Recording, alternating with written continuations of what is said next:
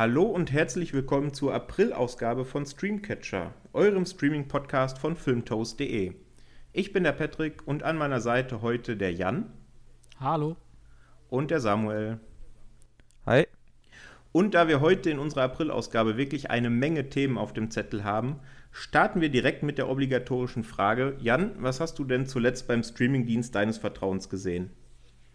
Ja, ich bin die ganze Woche durch die ähm, Corona, ähm, ja, Quarantäne jetzt durch die verschiedenen Dienste wieder mal hauptsächlich im Serienbereich durchgerauscht und ähm, habe jetzt die letzte Woche nochmal in äh, Unorthodox reingeschaut, weil die Serie hatte ich vorher schon sehen dürfen. Ähm, habe von Netflix einen Screener zur äh, Verfügung gestellt bekommen. Aber die vier Folgen, ist eine Miniserie, ähm, habe ich mir jetzt nochmal angeschaut und habe dann auch eine ausführliche Kritik dazu geschrieben. Ich fand die Serie echt gut. Es ist eine ähm, ja, eine Biografieverfilmung, kann man sagen, eine wahre Begebenheit, die ein bisschen fiktionalisiert wurde, um ja, die Geschichte eines jüdischen Mädchens zu erzählen, das aus einer sehr, sehr orthodoxen Gemeinde in New York flieht, ähm, nach einer ja, ja, Kindheit in Unterdrückung und ähm, Isolation von der modernen Welt und dann ähm, kurz nach der, nachdem sie zwangsverheiratet wurde, beschließt, ähm, nach Berlin zu gehen, um dort ja, ein neues Leben anzufangen. Und in der Serie wird sie dann verfolgt von ihrem äh, eh, angetrauten Ehemann und dessen etwas dubiosen ähm, zwielichtigen Cousin und versucht dann halt gleichzeitig in Berlin mit ihren wenigen Mitteln und ihrem doch sehr beschränkten Horizont, den sie durch ihre äh, isolierte Erziehung halt ähm, nur aufbauen konnte, ein neues Leben zu beginnen, knüpft dann wiederum Kontakt zu ihrer Mutter, die einen ähnlichen Lebensweg eingeschlagen hatte und die Serie inszeniert. Äh, auch dieses Multikulti-Bild von Berlin nochmal von einer etwas anderen Sichtweise, aber auch sehr positiv und verknüpft es aber wiederum damit, dass die deutsche Vergangenheit für Juni ja auch immer noch eine besondere Rolle spielt. Und das absolute Highlight der Serie für mich ist eben die Hauptdarstellerin, die die junge Esti spielt. Äh, Shira Haas heißt das Mädchen. Und die hat wirklich einen mega Job abgeliefert. Und allein wegen ihr sollte man der Serie auf jeden Fall ähm, mal eine Chance geben und mal reinschauen. Ja, und dann habe ich mir ähm, auch noch mal zwei Netflix-Filme, Originals, angetan die letzten Wochen. Ähm, kann man nicht anders sagen, weil die wiederum nicht unbedingt äh, mit der Serienqualität weiterhin von Netflix mithalten können. Also von den Netflix Originals im Filmbereich hat mich bislang wenig wirklich vom Hocker reißen können. Allenfalls immer Durchschnittsware, genau eben jetzt wie die beiden der letzten Wochen. Ähm, Im Spencer Confidential und Lost Girls habe ich auch zu beiden Filmen äh, Reviews schon äh, für Filmtoast äh, geschrieben. Ähm, ich würde da jetzt auch nicht mehr groß drum äh, drauf eingehen, weil in den Reviews alles auch aufgelistet wurde, weshalb die äh, beiden Filme eher nur Durchschnittsware sind und allenfalls mal sehenswert, weil man es halt im Netflix-Abo ohnehin schon mit bezahlt hat.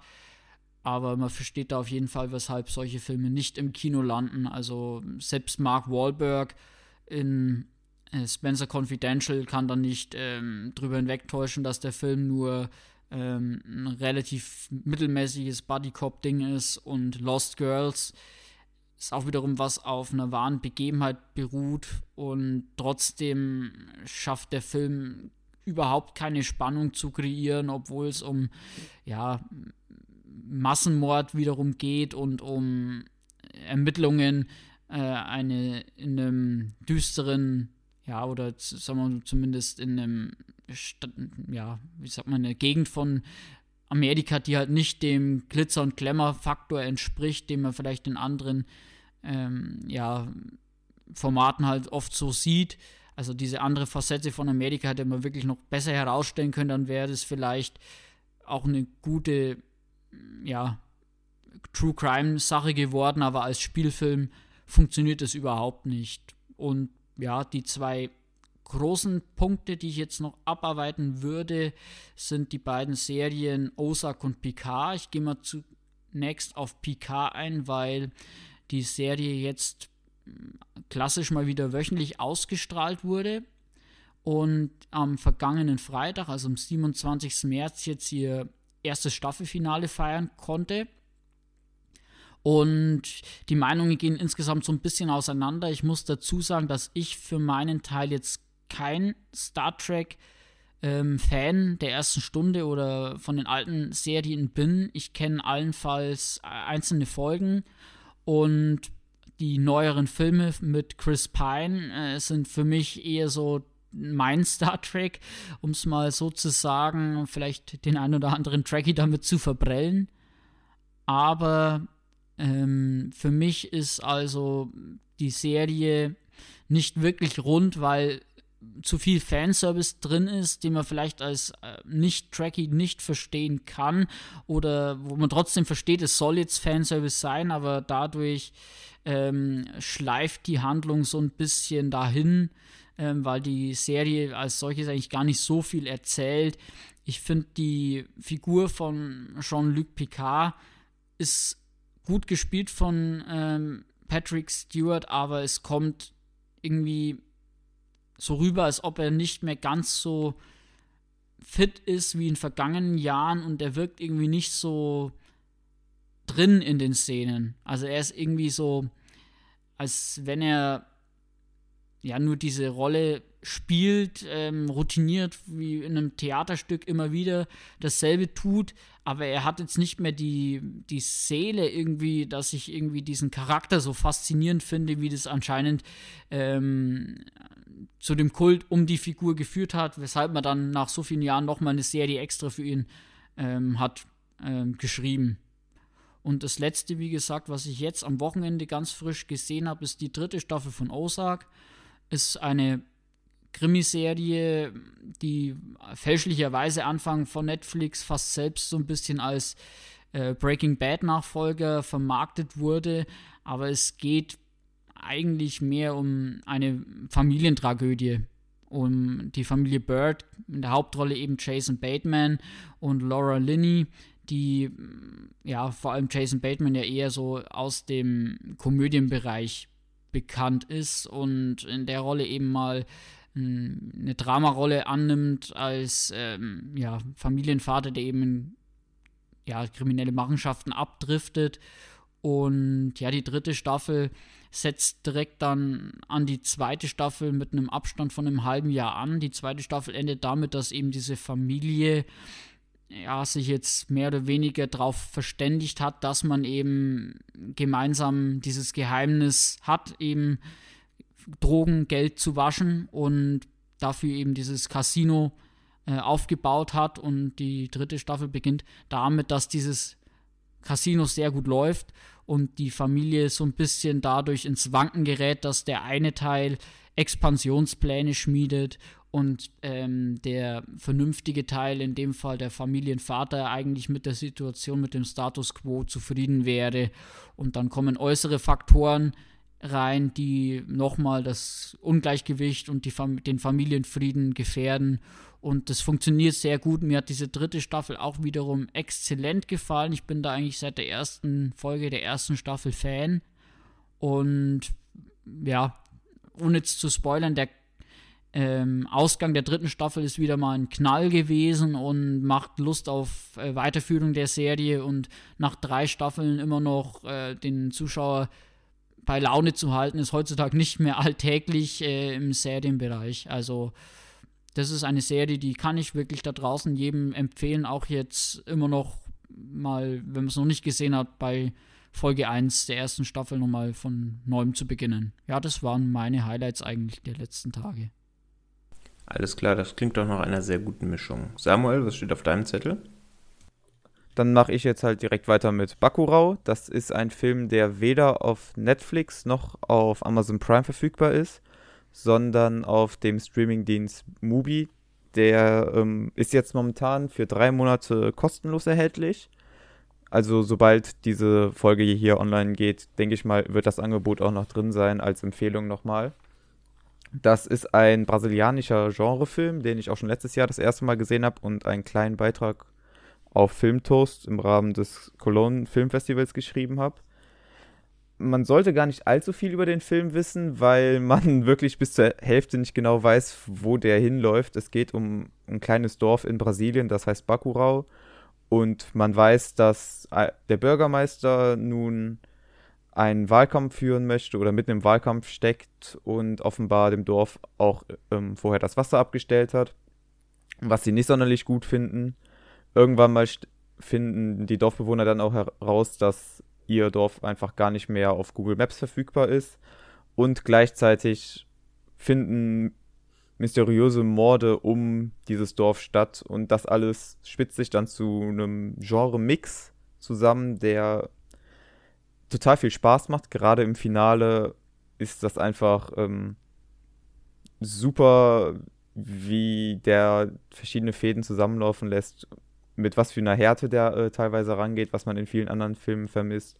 Und gleichzeitig schwingt da auch eine sozialkritische Ebene mit, weil in Brasilien ähm, diese Probleme der Dörfer tatsächlich auch stattfinden, dass denen teilweise Wasser abgestellt wird und sollte eigentlich auch für die Oscars eingereicht werden. Die Regierung hat da ähm, auch schon großes Tara gemacht, dass sich andere Filme, äh, andere Regisseure aus Brasilien damit solidarisiert haben.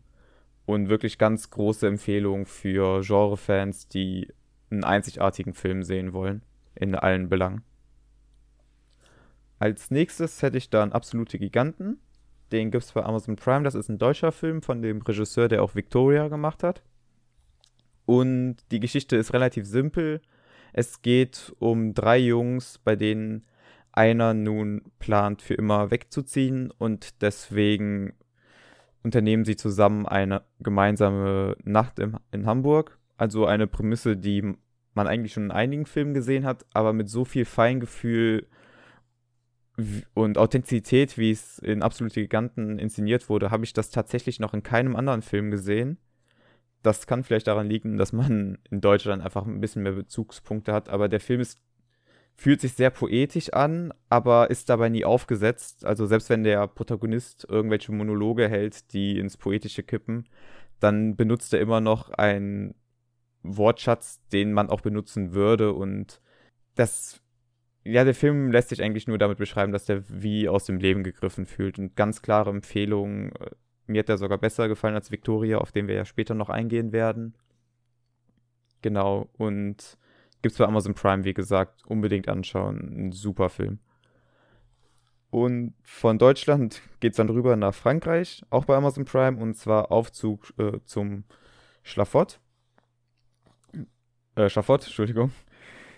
Das ist ein ähm, Krimi, wenn man das so sagen kann, wo es darum geht, dass ein Mann seinen Chef umbringt und dann aber merkt, dass der eigentlich bei diesem perfekt durch, äh, durchdachten Mord einen Fehler begangen hat und deswegen zurück zum Tatort ähm, kommt, wo er im Aufzug stecken bleibt. Gleichzeitig entführt ein Junge oder gleichzeitig klaut ein Junge dann seinen Wagen und macht sich mit seiner Freundin einen schönen Abend, womit er dann aber selber in einige Probleme gerät. Und das ist ein total intelligent geschriebener und verstrickter Krimi, weil man zum einen einen ähm, Vertauschungsplot hat, eben da dieser Junge, der das Auto stiehlt, auch für unseren Protagonisten, sprich den Mörder, gehalten wird und eben des Mordes verdächtig wird.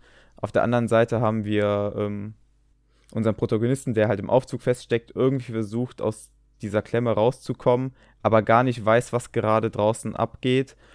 Und noch eine dritte Rolle, und zwar die Freundin ähm, des Protagonisten, die da auch nochmal eine, einen neuen Subplot aufmacht, was auch wieder alles dann zu einem wirklich eigentlich einfach perfekten Ende gerät und ein französischer Krimi, der total viel Spaß macht, weil man, weil das Drehbuch einfach so super ist und auch gleichzeitig wunderschön inszeniert. Das klingt ja. alles super. wieder drei Tipps mitgenommen. Auf jeden Fall, ja. Die drei werde ich mir auf jeden Fall auch noch auf die Watchlist packen, wenn sie nicht sowieso schon drauf sind wie Bakurau. Und es passt eigentlich sehr gut, denn Fahr Fahrstuhl zum Schafott ist auch Jahrgang 58. Mein erster, auf den ich eingehen würde, ist ein Jahr älter tatsächlich noch, aus dem Jahr 1957. Und zwar ist das Zeugin der Anklage. Den habe ich dank meiner Freundin gesehen, die den schon kannte und mir empfohlen hat. Und wir haben den jetzt nochmal zusammengeschaut. Den gibt es bei Amazon Prime im MGM-Channel. Ähm, die Channels bei Amazon Prime, wer das nicht weiß, die kann man für 14 Tage gratis hinzubuchen und dann kosten sie, ich glaube, sowas um die 3,99 pro Monat. Wenn ich dich kurz unterbrechen darf, ich weiß nicht, weiß nicht ob ich jetzt ähm, nicht zu viel ähm, äh, sage oder so, aber diese Aktion gab es jetzt letztens wieder mal für einen Euro, also quasi 99 Cent, dieses äh, Channels zu buchen. Ich weiß nicht, ob die jetzt mhm. noch gilt aktuell, aber die war jetzt erst letzte Woche ähm, im, ja, beworben worden. Da gibt es ab und zu mal nämlich bei Amazon die Möglichkeit, diese Channels sogar noch günstiger mal auszuchecken. Ja, das ist definitiv eine Empfehlung. Man kann auch vorher schauen, was im Angebot der einzelnen Channels enthalten ist. Da gibt es nämlich mittlerweile eine ganze Menge unterschiedliche Channels. Ähm, und der MGM-Channel widmet sich eher so ein bisschen den Klassikern. Ähm, und wie gesagt, Zeugin der Anklage ist von 1957 von Billy Wilder inszeniert und basiert auf einer Geschichte von Agatha Christie, auf einer Kurzgeschichte. Und hat damals auch sechs Oscar-Nominierungen eingeheimst, also war damals sehr, sehr erfolgreich. Und spielt, also ist ein Schwarz-Weiß-Film erstmal und spielt im Jahr 1952 und handelt von einem Handelsvertreter, der allerdings relativ pleite ist. Leonard Vole heißt der gute Mann. Und der wird eines Mordes bezichtigt. Und zwar soll er eine ältere, sehr wohlhabende Lady namens Emily French getötet haben, erschlagen haben. Er bestreitet das allerdings und engagiert Sir Wilfrid Robarts, das ist einer der bekanntesten, berühmtesten und gefürchtetsten Strafverteidiger. Der hatte allerdings erst vor kurzem einen Herzinfarkt und eigentlich äh, drängt seine Hausdame darauf, dass er sich Ruhe antun soll. Tut er natürlich nicht, weil dieser Fall für ihn sehr interessant ist. Dementsprechend nimmt er den Fall an und äh, übernimmt die Verteidigung. Und dann äh, während der Ermittlung zu dieser Verteidigung kommt dann noch die Frau von Leonard Vole ähm, aufs Parkett und das ist die Christine und die ist gespielt von Marlene Dietrich. Und ja, viel mehr sollte man zur Story eigentlich nicht verraten, denn es ist Agatha Christie typisch eine, ähm, eine sehr, sehr durchdachte Geschichte mit zig Wendungen, wo man bis zum Ende tatsächlich miträtselt, ähm, wie es denn nun war, wer der Täter war, wie die Verstrickungen sind, ist hervorragend gespielt von allen Beteiligten und ähm, ja, sieht heute auch noch äh, wahnsinnig toll aus. Es gibt auch eine, eine Neuverfilmung, die habe ich allerdings nicht gesehen. Aus meiner Sicht braucht es die allerdings nicht, weil der Film, wie gesagt, heute auch noch sehr gut aussieht. Der ist auch inhaltlich, könnte der heute noch genauso stattfinden und ist definitiv eine, eine große Empfehlung aus meiner, aus meiner Warte heraus. Und als zweites hätte ich noch einen Film, der exakt 50 Jahre jünger ist als Zeugin der Anklage, nämlich aus dem Jahr 2007. Und zwar ist das The Man from Earth von Richard Shankman inszeniert. Und äh, der einzige Schauspieler, den man vielleicht kennt, der da mitspielt, ist Tony Todd. Den kennt man vielleicht als Candyman. Ähm, The Man from Earth gibt es auf Amazon Prime, kann man ohne Channel ähm, dazu zu buchen müssen, sich anschauen und ist im Grunde ein Kammerspiel. Ähm, spielt nämlich im Grunde in einem Raum fast ausschließlich und handelt von einem Professor namens John Oldman, der äh, nach zehn Jahren ähm, umziehen möchte und quasi alle sein Zeug zusammenpackt. Und beim Packen stören ihn quasi eine Gruppe von Kollegen und Freunden, die ihn noch verabschieden wollen, weil er im Grunde ohne sich zu verabschieden äh, aufbrechen wollte. Und ähm, während sie so in seinem Wohnzimmer sitzen und er weiter sein Zeug zusammenpackt, kommen sie langsam drauf, dass er doch ein paar Dinge in seinem, in seiner Einrichtung hat, die offensichtlich sehr alt sind und offensichtlich auch original sind. Was ihn dann dazu bringt, dass er behauptet, er sei 14.000 Jahre alt und er würde schon seit Ewigkeiten auf der Erde sein und alle zehn Jahre umziehen damit die Leute nicht merken, dass er nicht altert.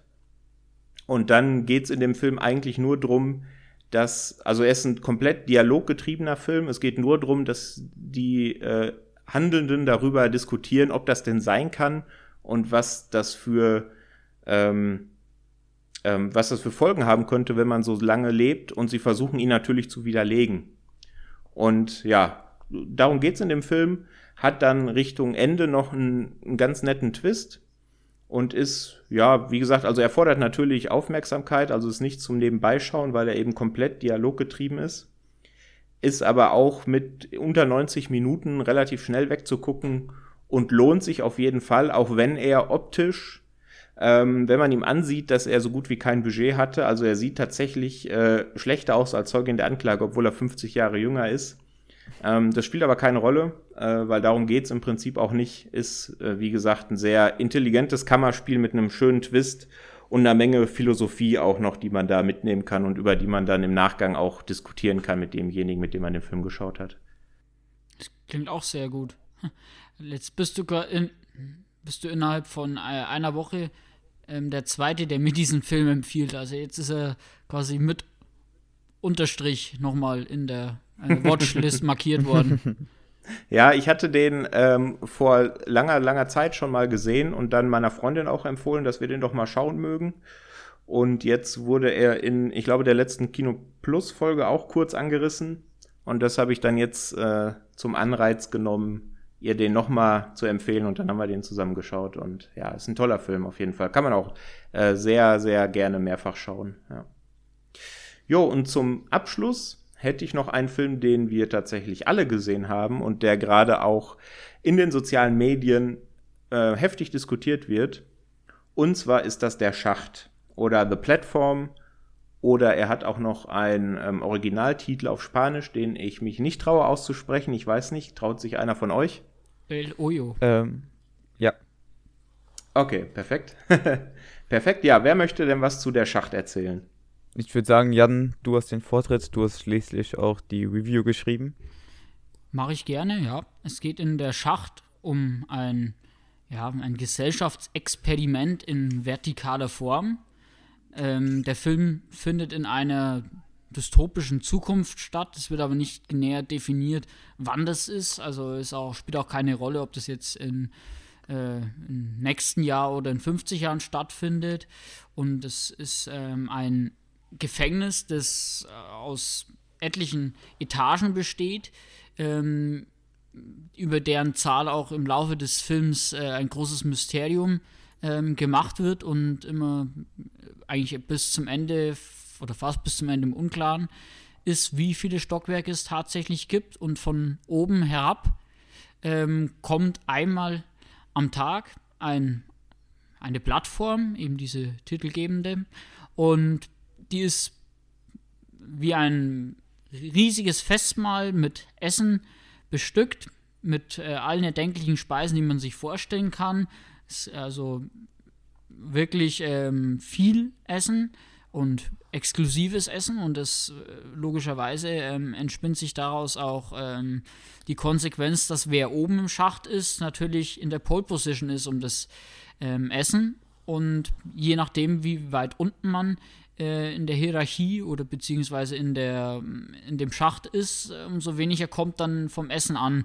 Der Aufzug fährt die Stockwerke von oben nach unten ab und ähm, hält quasi immer nur kurz auf der jeweiligen Ebene an. Ähm, man darf auch nur auf der Plattform speisen und nichts übrig behalten. Ansonsten äh, bekommt man äh, eine drakonische Bestrafung zu spüren und ja, in dieser in diesem Szenario gibt es eben den Protagonisten äh, namens Goreng, der sich scheinbar freiwillig dafür bereit erklärt hat. Man weiß auch nicht genau seine Motivlage, ähm, eben Teil dieses Experiments zu sein. Der, ich glaube, ähm, wisst ihr das noch, welche Ebene ähm, er beim ersten Erwachen hat? Wenn ich es richtig erinnere, irgendwas mit 40, 48, ja. sowas in der Richtung. Ja, ich hatte auch, ich hatte jetzt 42 im Kopf, aber irgendwie sowas so im mhm. 40er-Bereich. Also er ist quasi in einem Bereich, wo man noch nicht, ja, am Anfang weiß man sowieso noch nicht, welche äh, genaue Auswirkungen eben die Zahl des äh, Stockwerks hat. Aber später stellt sich eben dann, dann doch heraus, dass es halt sehr, sehr viele, also wahrscheinlich deutlich äh, im Hunderter-Bereich äh, an Stockwerken gibt. Und nur die, ja, maximal, sagt man dann bis 50 ja gut zu essen haben, weil oben eben alle zu viel konsumieren, um mehr, ja, mehr zu essen, als man eigentlich zum Überleben bräuchte. Und Stück für Stück entspinnt sich halt dann für Goreng auch die Frage, ähm, warum, weshalb und wie raus.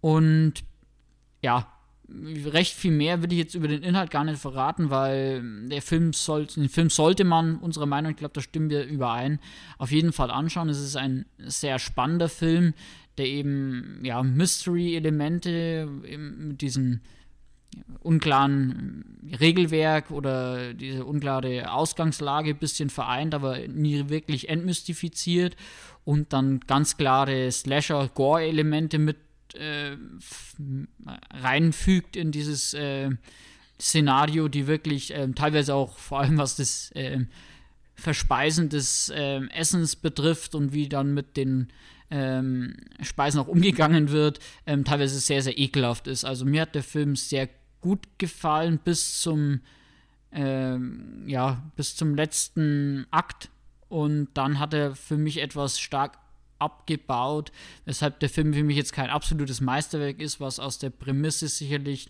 noch von einem erfahrenen Regisseur ähm, besser äh, pointierter quasi zu Ende hätte geführt werden können, aber nichtsdestotrotz für einen Debütfilm wirklich sehr gut.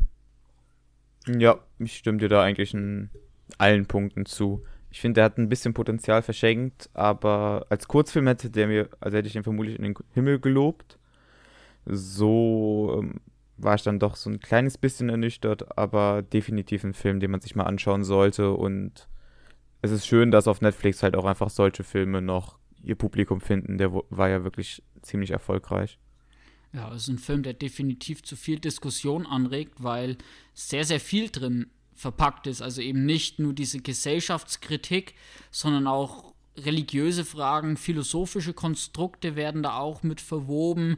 Ähm, und es ist wirklich ähm, eigentlich ein Film mit 90 Minuten, wenn man den gesehen hat und vielleicht nicht allein, sondern mit Kumpels oder mit der Familie, dann kann man sich gerne noch ein, zwei Stunden auch über die Inhalte ganz gut unterhalten. Eben na, moralische Fragen, wie hätte man äh, an der und der Person ihrer Stelle eben dann selbst agiert. Ja.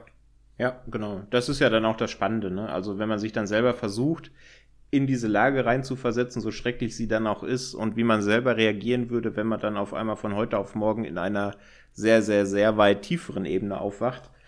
Da macht das, macht das natürlich schon Spaß. Ne? Mich hat so ein bisschen ähm, so von der, von der Prämisse her an Cube erinnert. Nicht unbedingt wegen der, wegen der, äh, wegen des Aufbaus, sondern weil es eben so für mich fast der perfekte Genrefilm ist, weil er eben eine sehr, sehr einfache Prämisse hat also das lässt sich ja so gut in zwei, drei Sätzen eigentlich erzählen, worum es geht. Und dann weiß man im Grunde schon, ähm, was da passiert im Film. Und drumrum sind es eben einmal sehr schöne, harte Special Effects, die auch alle ganz gut aussehen, finde ich. Plus du hast halt diesen, diesen ähm, Überbau, von dem du, Jan, gerade schon geredet hast, äh, wegen dessen man eben auch ein paar Momente länger auf dem Film rumdenken kann und sollte.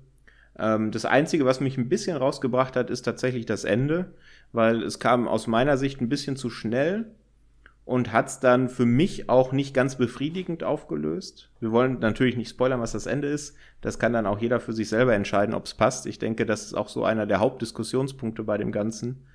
Ähm, das hat es ein bisschen, ein bisschen rausgerissen. Wenn das noch ein bisschen konsequenter gewesen wäre, jetzt aus meiner Sicht für mich, dann äh, wäre es definitiv ein absolutes Genre-Highlight gewesen. Gut, alles klar. Dann hätten wir schon mal die Filme abgehakt, die wir zuletzt gesehen haben.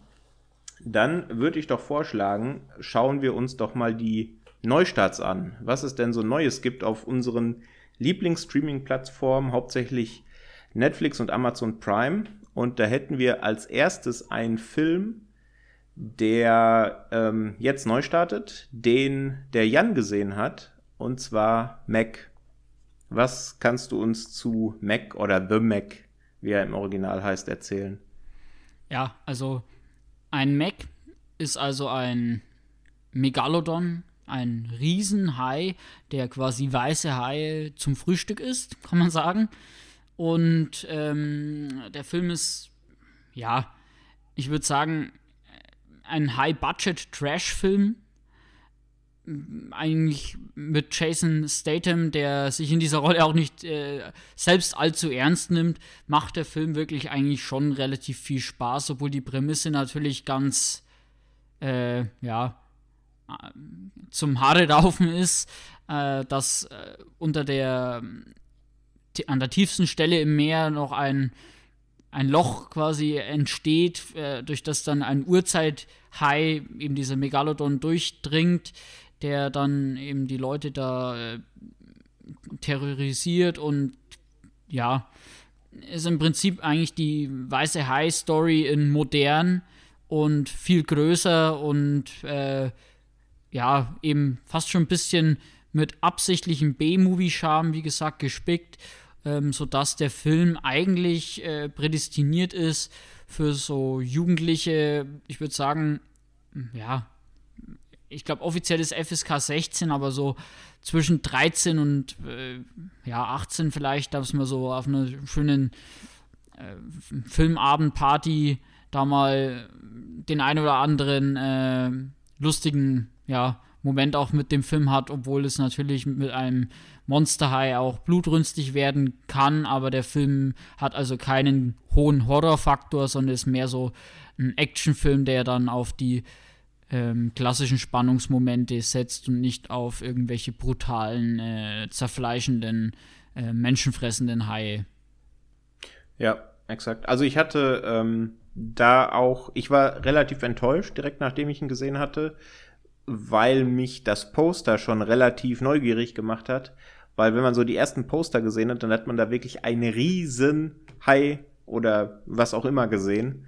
Ähm, und das hat der Film für mich nicht so richtig transportiert. Also erstmal die erste, die erste, ja, das erste Drittel sieht man überhaupt nichts von ihm. äh, da wird äh, quasi, quasi das Worldbuilding gemacht, da werden die Charaktere eingeführt. Und dann, ja gut, dann geht's, dann kommt er ein bisschen in Fahrt. Dann macht er auch zwischendurch Spaß, finde ich. Ähm, ich glaube, der hat sogar in Deutschland FSK 12 gekriegt. Und das ist auch einer meiner Kritikpunkte. Klar, es muss nicht jeder Film äh, blutrünstig äh, sein und äh, es muss nicht an aller Ecke, an jeder Ecke splattern. Allerdings, wenn du schon einen Film über einen Riesenhai machst, äh, dafür war der schon sehr, sehr zahm, fand ich, der Film. Ich weiß nicht, hast du es auch so gesehen? Ja, definitiv. Zahm trifft es ganz gut, wobei man auch noch vielleicht erwähnen muss, ähm, habe ich jetzt vorhin vielleicht am Anfang vergessen, weil das ganz gut ist, wenn man vorher weiß, dass der Film ja einer der ersten oder der, ja, ich würde sagen, das ist so eine Bewegung, die jetzt die letzten Jahre auch immer mehr spürbar ist, dass Hollywood Richtung ähm, dem chinesischen Markt auch entgegenkommen will. Also man hat sowohl ähm, sehr viele chinesische Schauspieler im Cast, als auch man merkt es direkt bei den Opening Credits, dass der Film durch chinesische Produktionsfirmen mitgetragen wurde. Und dadurch denke ich mal, dass diese ganze äh, Produktion auch sehr für den äh, chinesischen Markt auch konzipiert ist. Man hat natürlich dann einen Hollywood-Star mit Jason Statham in der Hauptrolle, der global auch eine Reichweite hat, aber der Film funktioniert eben auch speziell für das asiatische Publikum, denke ich, dass jetzt nicht so die ähm, Ansprüche oder die ähm, Filmerfahrung hat wie das westliche Publikum, wahrscheinlich sogar noch besser. Ja, das, das, kann, das, kann, das kann ich mir sehr gut vorstellen, ja. Ja. Gut, ja, also wie gesagt, ähm, den kann man sich ähm, ab dem, ich glaube, ab dem 10. April auf Netflix anschauen und sich dann natürlich seine eigene Meinung bilden. Und ich denke, gerade für einen, ähm, wo wir jetzt alle mehr oder minder zu Hause gefesselt sind, kann man sich den an einem ruhigen, schönen Sonntagnachmittag schon mal anschauen. Gut. Ja, Jan, du hast dann äh, noch ein paar Tipps für uns, die bald starten. Womit möchtest du anfangen? Ich probiere es mal mit Extraction. Das ist ein weiteres Netflix-Exklusivprojekt.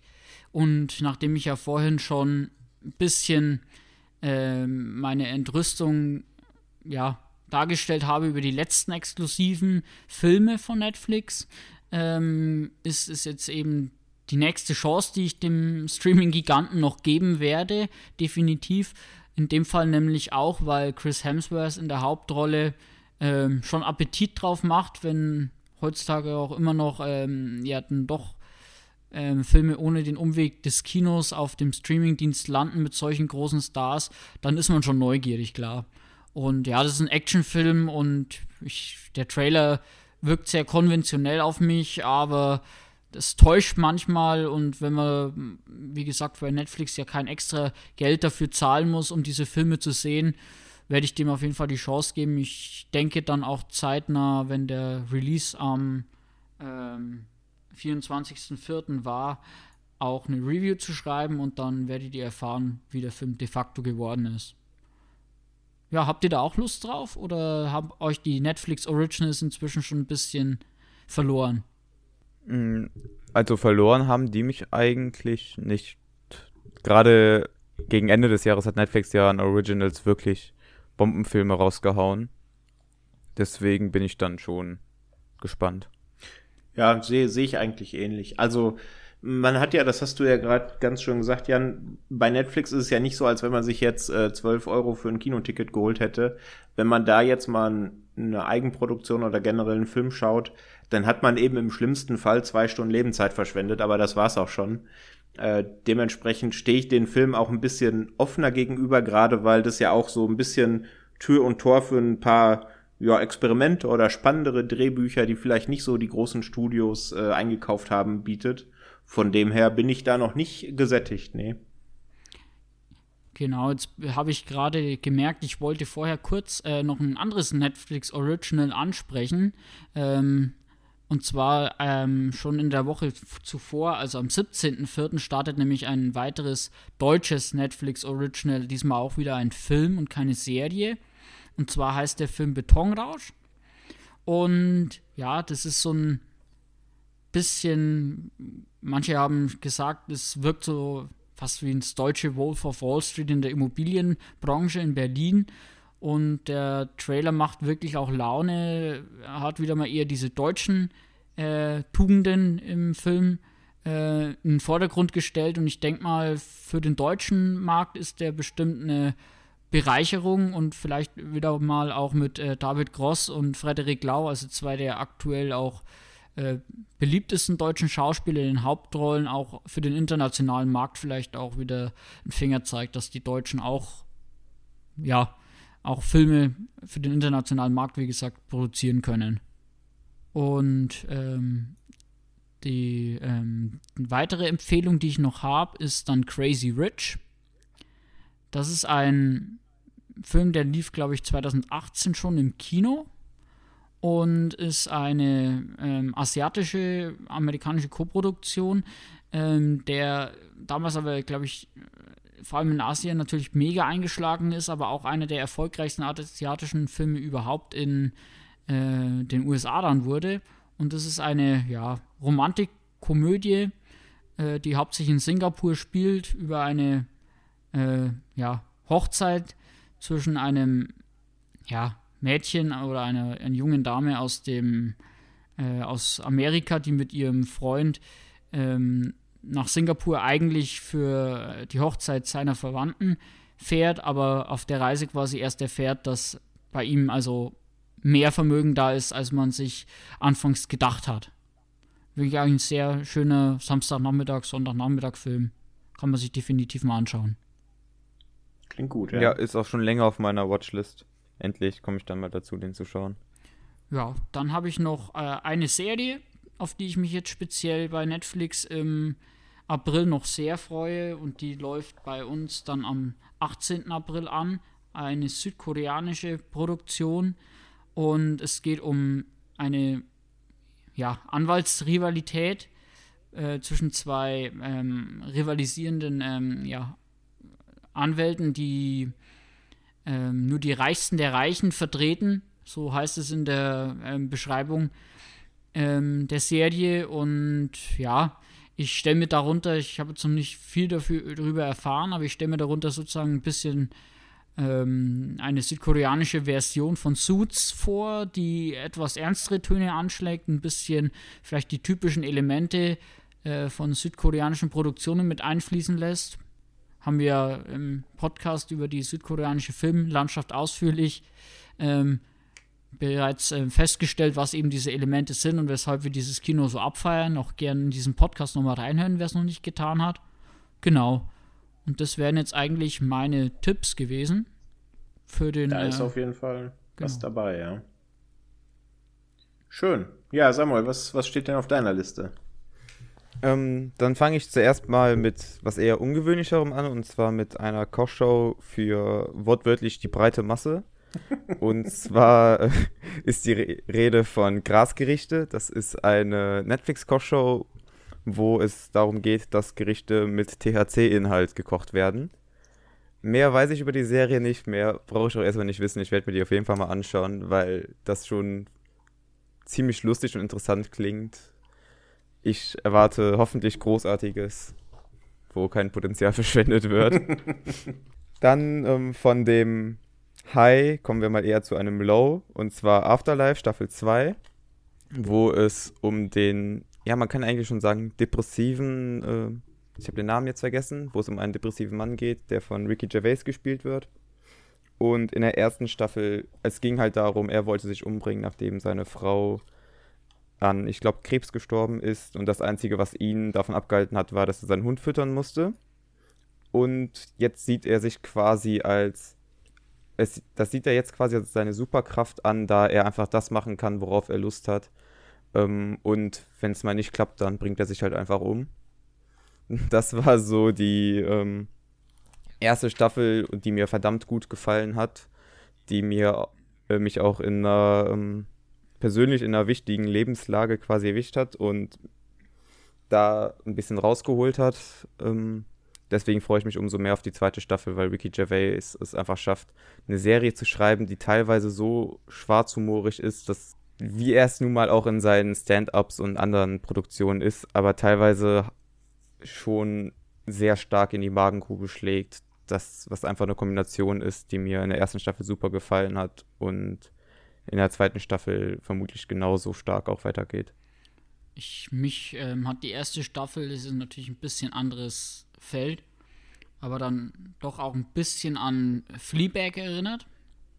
Genau, ja. Weil das auch ähnlich, also von der Episodenlänge, von der Fokussierung auf eine Person, hat natürlich jetzt nicht diese, also ganz die Schlagfertigkeit von Phoebe Waller-Bridges hat für mich jetzt äh, Ricky Gervais in dieser Rolle nicht, weil es dann doch eher noch eine Spur deprimierender ist, ähm, seine Person. Also da geht es ja wirklich um Leben und Tod, während es bei Fleabag ja zwar auch klar, aber ähm, in erster Linie ja um ihre Beziehungen geht. Und bei ihm geht es ja. ja. wirklich de facto darum, dass er eigentlich ähm, lebensmüde ähm, ist. Also, und dann daraus wieder eine spezielle Form der Kraft schöpft. Also, ich erinnere mich an einige Szenen, die mir wirklich ähm, auch wieder mal die Schuhe ausgezogen haben in der ersten Staffel. Speziell mit diesem, äh, ja, äh, Typen, dem er dann irgendwie die, ja, wie war das nochmal genau mit den Drogen, dass ihm dann das, das Geld für die Drogen oh, gibt. Ja.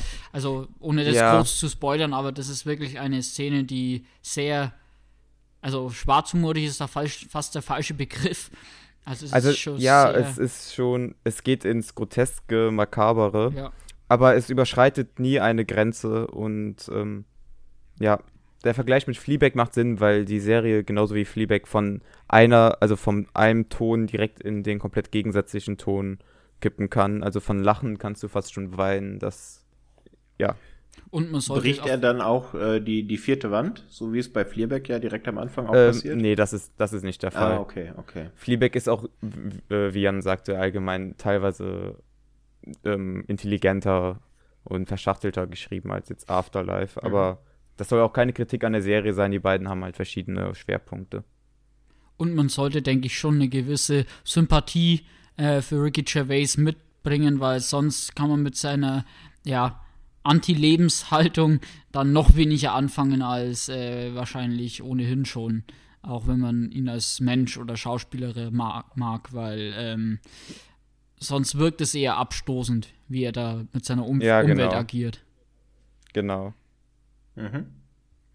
Genau, dann habe ich noch The Victims Game. Das ist eine Taiwa taiwanesische Serie, über die ich gar nicht so viel weiß, die am 30.04. auf Netflix erscheint. Und da geht es um einen Forensiker mit Asperger-Syndrom, der entdeckt, dass seine ähm, Tochter Beziehungen zu mysteriösen Morden hat und alles aufs Spiel setzt, um diesen Fall zu lösen. Ich kenne mich im taiwanesischen Kino bis jetzt nicht ganz so sehr auf, aber ähm, aus, aber ich weiß, dass dort einige super Filme rausgekommen sind, wie Detention, die ja auch in einem Horror- oder Mystery-Bereich äh, verfügt, also sich darin ansiedeln. Und ich bin einfach mal gespannt, da jetzt mal eine Serie zu sehen von Netflix, die sich ja jetzt anscheinend deutlich mehr auf asiatische Produktionen festschießen, wie wir das ja bei den südkoreanischen schon gemerkt haben. Und das erste Material davon sah schon sehr hochwertig aus, deswegen bin ich wirklich vorsichtig optimistisch, was diese Serie angeht. Mhm. Dann, da ich bei asiatischen bin, kann ich ganz kurz anschneiden. Ich habe gelesen, dass ein Forest of Love Deep Cut als ähm, Season 1 angekündigt ist. Ich habe da noch keine genaueren Informationen, ehrlich gesagt, rausgefunden, aber Forest of Love, wer das in den letzten Podcasts nicht mitbekommen hat, ist eine Netflix-Eigenproduktion von Sion Sono, die, ähm, auf die ich jetzt gar nicht zu sehr eingehen möchte, da wir die schon ausführlicher mal besprochen haben in einigen Podcasts. Und es scheint so, dass jetzt quasi eine Art Director's Cut als Serie ähm, dort verfügbar sein wird, aber da halten sich die Informationen wirklich bedeckt. Ja, Netflix geht ja schon in Amerika mit teilweise einigen Filmen diesen Weg, längere Filme nochmal in einer anderen Cut-Version, also in Serienform dann wieder zu veröffentlichen, würde ich wahrscheinlich äh, für sehr wahrscheinlich halten, dass es in dem Fall auch so ist, weil der Film ja auch relativ lang ist. Und vielleicht gibt es Genau, noch. der geht zweieinhalb Stunden und du könntest den wirklich. Also ich traue Sion Sono zu, dass der da Material für mindestens vier Stunden äh, gefilmt hat. Der hat ja auch zuerst bei äh, Love Exposure, das war ja auch zunächst ein Sechs-Stunden-Film, wo sie trotzdem noch ähm, mehr Material gehabt haben. Also der scheint da sehr fleißig zu sein. Ja, Ja. ich wollte es gerade sagen, dann kommt bald die Love Exposure-Serie wahrscheinlich auch zu Netflix. Ich hoffe es. Ich hoffe es. Dann ähm, ein Film, ich glaube, den haben Jan und ich beide gesehen. Black Clansman hat damals hohe Wellen geschlagen. Der kommt am 21.04. auf Netflix raus. Ähm, Äh, nee, ähm, du bist jetzt gleich ein bisschen verrutscht. Ah, ah, das ist bei- nämlich bei Prime. Ähm, ah, Black Landsman. okay. Aber wir können gern schon mal drauf eingehen, wenn wir schon an dem Punkt sind, weil ich glaube, das war jetzt gerade eh die letzte Empfehlung bei Netflix, oder? Oder wann? Ähm, ja, genau, das war die letzte von Netflix, ja. Okay. Ja, dann können wir direkt darauf eingehen. Ähm, es geht, also es beruht auf einem wahren Fall, wo ein schwarzer Polizist in den 60er Jahren sich als Kuckucksklan-Mitglied ausgegeben hat und den Kuckucksklan infiltriert hat. Eine absurde Geschichte, die auch im Film äh, auf eine sehr interessante Weise zwischen Comedy und Drama tänzelt. M, Wurde sehr hoch gelobt. Ich persönlich war ein bisschen enttäuscht, weil ich dachte, der Film macht es sich trotzdem teilweise sehr einfach, die Kuckucksklan-Mitglieder als hirnlose Idioten darzustellen. Ja, ich weiß nicht, wie du das siehst, Jan. Ja, also ich war jetzt auch nicht der größte Fan von dem Film, allerdings muss ich sagen, dass mir die ähm, Darstellerleistungen sehr gut gefallen haben. Also sowohl ähm, bei den, in Anführungszeichen, Guten ähm, mit ähm, John David Washington, ähm, der eben diesen Polizisten spielt, der, also der Schwarze, der dann ähm, sich da am Telefon quasi einschleust und dann ähm, Adam Driver, der der weiße Polizist oder der weiße ähm, äh, die Version quasi von John David Washington dann darstellen soll, die sich Genau. im realen Leben dann zu den Meetings des Ku Klux Klan ähm, hinbewegt. Und für mich das Highlight ist dann äh, Topher Grace als ähm, ja, Clanführer. Und ja, ich fand den Film insgesamt gut. Ich finde vor allem dieses, ja, bisschen diese Anspielungen auf das Black Exploitation Kino finde ich ganz gelungen. Und vor allem auch diese, die Musik immer, diese die war super. Ja, die ähm, habe ich jetzt noch im Ohr, wo ich den Film damals im Kino nur das einzige Mal gesehen habe. Ähm, die eigentlich eine sehr starke Referenz auch an dieses äh, Form des Kinos ist und der Film hat eine spezielle Atmosphäre, ein spezielles Pacing, ist nicht für jeden was. Und ähm, ist dem, wird dem Thema natürlich schon gerecht, aber man darf jetzt da keinen ultra harten Thriller ähm, erwarten oder keinen äh, Film, der jetzt da irgendwie dann in einer Tarantino-esken ähm, Metzelei irgendwie da teilweise kulminiert, sondern das ist alles eine Spur geerdeter, aber es hat schon trotzdem seine Spitzenmomente. Also ich fand den gut, nicht herausragend, aber bei Prime kann man eigentlich problemlos da reinschauen. Auf jeden Fall, ja. Und ähm, auch ein sehr denkwürdiges Ende was sich nochmal auf die heutige Zeit bezieht. Okay, klingt gut. Wollen wir dann ähm, am 21.04. startet Black Clansman ja bei Prime. Ähm, gehen wir doch direkt einen Tag später, wenn wir schon da sind. Äh, da startet ein Film, den wir auch äh, alle gesehen haben, glaube ich. I Am Mother. Mhm. Ähm, da geht es mehr so Richtung Sci-Fi-Genre-Richtung.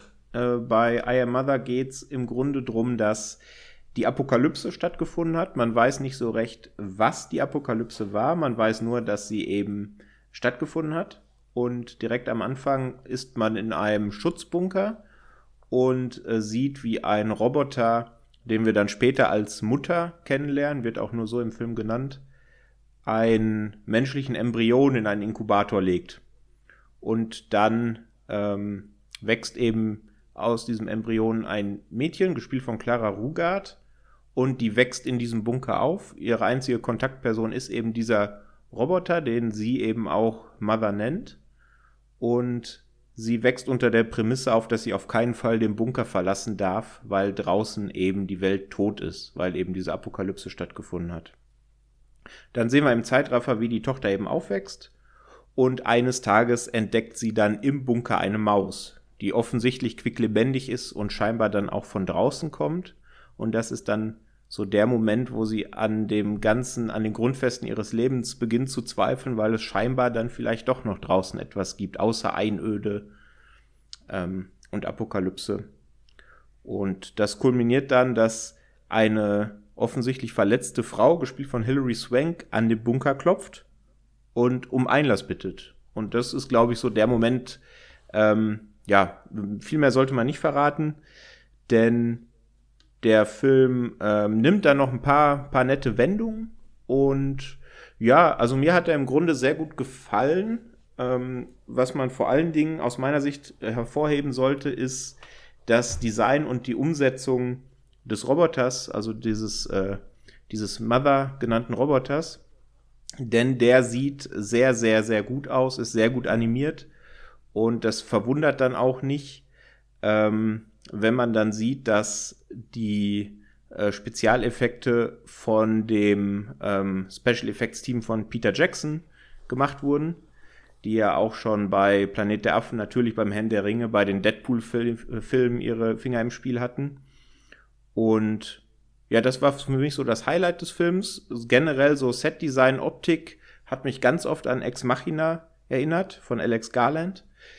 Ich möchte allerdings nicht so weit gehen und I Am Mother damit vergleichen oder auf eine Ebene heben, denn Ex Machina hat für mich schon noch eine, einen höheren Stellenwert. Aber ich fand den eigentlich ganz gut. Mich hat so das letzte Drittel bisschen rausgerissen, weil da macht er nochmal eine andere Flanke auf, die er aus meiner Sicht nicht hätte aufmachen müssen. Er hätte eigentlich so seinen Kammerspielcharakter beibehalten sollen. Aber ich hatte eigentlich, eigentlich Spaß damit. Wie geht's euch? Ja, Spaß hatte ich definitiv auch, aber ich glaube, Samuel hat es vorhin auch ähm, bezüglich der Schacht richtigerweise gesagt, dass manche Filme einfach kein Potenzial für einen äh, vollen äh, zwei Stunden oder 90 Minuten Film haben. So finde ich auch bei einem Mother hätte man vielleicht einen Kurzfilm mit der Prämisse ähm, machen können, der mm, genau dasselbe ausgesagt hätte ähm, und dann ein bisschen knackiger wäre, ohne eben dann, wie gesagt, nach hinten raus der äh, Gefahr wieder zu laufen, dass man äh, sehr äh, ausflacht und dann äh, am Ende wieder einiges kaputt macht, was man sich vorher durch, wie, wie du gesagt hast, starke Optiken äh, und gute Ideen äh, hat aufgebaut. Ja, genau. Das eben das letzte Drittel wirkt so, als hätten sie da jetzt zwanghaft noch irgendetwas Neues erzählen wollen, weil es eben für, für einen ähm, Langfilm sonst nicht gereicht hätte, aber da verzetteln sie sich halt ein bisschen, ne?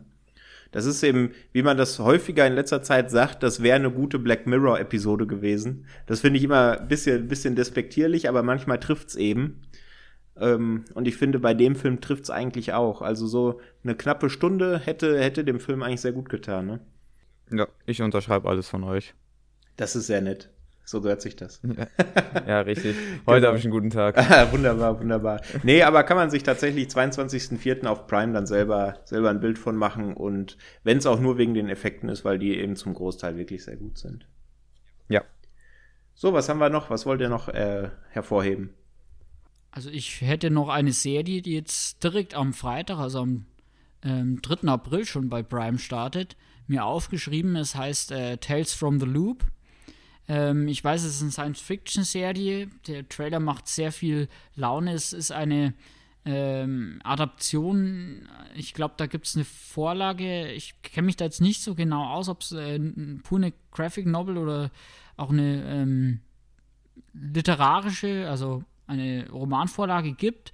Allerdings haben mir viele Leute halt empfohlen, ähm, auch da mal reinzuschauen in die Vorlage, weil das eben ein äh, sehr ja, interessantes äh, Science-Fiction-Werk ist.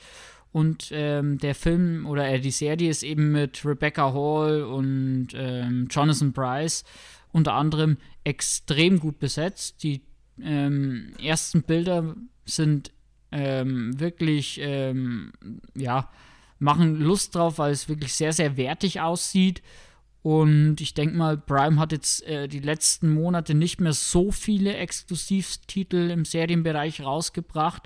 Da ist es im Jahr 2020, äh, nach jetzt PK, wie vorhin schon erwähnt, sicherlich eines der größten äh, Projekte jetzt im ersten Halbjahr. Ja, das, das klingt sehr gut, ja. Und das Poster sieht auch sehr, sehr vielversprechend aus. Da bin ich, bin ich gespannt drauf. Und dann würde ich vielleicht noch mal einen letzten Prime-Tipp äh, abfeuern. Und zwar ist es äh, Rocketman, der Elton John-Film, der jetzt eben auch den Weg äh, zu Prime gefunden hat. Ab dem 10. April kann man sich das Biopic dort nochmal anschauen, wenn man ihn schon gesehen hat oder ähm, gern mal anschauen, wenn man ihn im Kino nicht gesehen hat. Denn ähm, nicht nur für Elton John ist der Film eine Empfehlung, denn der reißt einen wirklich mit durch die positive Energie, die eben allein die Musik von äh, Elton John schon mal darstellt und dann die herausragende ähm, schauspielerische Leistung nicht nur vom Hauptdarsteller, aber speziell eben von Taron Edgerton als ähm, Elton John, der im Gegensatz zu äh, Rami Malek, der in Bohemian Rhapsody eben nur die Lippen bewegt hat, ähm, sogar selbst singt hier in der Rolle. Und ja, ähm, der Film macht wirklich äh, Lust ähm, auf die Musik und beleuchtet aber auch die negativen Aspekte im Leben von Elton John, ähm, inklusive Drogenmissbrauch und äh, ja, Umgang mit seiner Homosexualität, Unsicherheiten in seiner ähm, in seinem Leben, weshalb er dann so einen extrovertierten Stil sich angeeignet hat und ähm, wie dann auch die Verbindungen zu seiner ja, Umwelt beziehungsweise auch zu seinem langjährigen Produzenten Bernie Taupin ähm, seine Karriere und sein Leben mitgeprägt haben. Und ja, in einer der Rollen, ähm, der, ich weiß gar nicht mehr, wen er genau gespielt hat, aber der spielt auch der äh, Rob Stark von Game of Thrones, der Darsteller, eine wirklich ekelhafte Rolle in dem Fall, aber macht es auch sehr gut und ich finde auch die Mutter von Elton John wird in dem Fall von Bryce Dallas Howard gespielt, macht einen sehr, sehr guten Job und ähm, ja, der Film hat nicht umsonst einiges an Preisen abgeräumt und ich glaube ja sogar den Oscar für das ähm, äh, für den besten äh, Filmsong äh, 2020 gewonnen. Okay, ja, ja ich habe noch nicht gesehen. Ähm, ich habe tatsächlich äh, Bohemian Rhapsody gesehen und ähm, habe dann irgendwie Rocketman, weiß nicht, der ist irgendwie an mir, an mir vorbeigegangen, werde ich aber jetzt in dem Zug auf jeden Fall nachholen. Ja, Rocketman litt wirklich darunter, dass der ein Jahr oder noch nicht mal ein Jahr hinter Bohemian Rhapsody rauskam. Mhm. Aber ich finde, das ist, wenn man die beiden miteinander vergleichen müsste, was schwer ist, da das eine ein Musikfilm ist und das andere eher ein Musical, ähm, finde ich Rocketman trotzdem in einigen Punkten deutlich stärker, weil er sich einfach mehr traut. Mhm. Und vielleicht auch ein bisschen kritischer ist, weil das war ja Bohemian Rhapsody tatsächlich so gut wie gar nicht, ne? Genau, das meine ich mhm. damit. Also Rocketman traut sich mehr, die Schattenseiten auch mehr zu beleuchten. Auch wenn der ähm, auf einer positiven Note. Also auch wenn man mit einem positiven Gefühl eher rausgeht. Mhm. Ja, die Eskapaden sind schon. Wo, wobei ich tatsächlich sagen musste, also als ich, ähm, als wir Bohemian Rhapsody im Kino gesehen haben, gerade so äh, das, das Live-Aid am Ende, da geht man schon mit ordentlich Energie aus dem Kino, ne? Also das, auf jeden das Fall. war schon, schon ein Hammer. Nee, aber Rocketman werde ich mir auf jeden Fall anschauen, ja. Sind, ja. sind beides Bei Bohemian Rhapsody habe ich auch Angst, den zu Hause zu schauen. Angst? Ohne die, Angst, ohne diese Kinoerfahrung mit dem Live-Aid-Konzert am Ende. Ich habe Angst, dass der da halt einfach dann äh, ja, Schwäche abschneidet. Er muss einfach ordentlich aufdrehen. Ja. Bis, bis die Nachbarn äh, an die Tür klopfen. Ah, das wird schwer, die hören kaum noch was. Egal, Challenge accepted. Sehr schön. Ja, das waren jetzt quasi meine Empfehlungen von der ähm, Prime-Veröffentlichungsliste. Habt ihr noch weitere ähm, Prime-Highlights ausgesucht? Mm, nee, das war, also das war es bei mir tatsächlich auch. Ich habe sonst keine mehr, die ich gesehen habe oder wo ich sagen würde, die scheinen extrem interessant zu sein. Nee, ich wäre auch soweit durch. Ich würde vielleicht noch kurz ein paar ähm, Starts einfach kurz erwähnen, die vielleicht für ja, den einen oder anderen Hörer dann auch noch interessant sein könnten. Unter anderem startet nämlich ähm, die Serie All or Nothing. Ich weiß nicht, ob ihr da schon mal reingeschaut habt. Das ist eine ja, eine Anthologieserie im Sportbereich. Da kümmert sich jede Staffel eben um eine äh, amerikanische Footballmannschaft meistens. Also es gab schon Spin-offs auch. Äh, ich glaube sogar eins, eine Staffel, die hat sich um Manchester City, also um die Fußballmannschaft, ähm, gedreht. Und da geht es immer um eine Saison einer Profi, eines Profiteams, die dann eben da begleitet worden sind. Und im äh, April, jetzt am 10. April, startet die äh, neue Staffel. Das ist jetzt insgesamt schon die fünfte.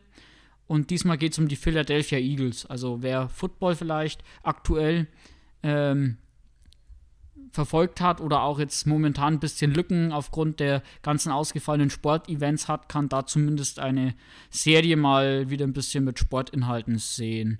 Dann kommt äh, die Zuk Zurück in die Zukunft-Reihe, also die drei Filme ab dem 11.04. zu Prime. Und am 17.04. startet Bosch. Ähm, die Serie habe ich bis jetzt auch noch nicht gesehen, aber es ist inzwischen ja schon die sechste Staffel. Und ähm, ja, hat auch oftmals positive Stimmen dazu gehört. Also kann man bestimmt auch mal ähm, erwähnen.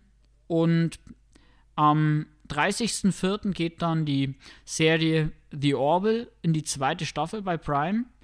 Ähm, das ist ja für viele, ähm, die, für, die mit ähm, Star Trek Discovery jetzt nichts anfangen konnten, die heimliche neue Star Trek ähm, gewesen. Ich weiß nicht, habt ihr die äh, Serie mal ähm, begutachtet oder mal reingeschaut? Nee.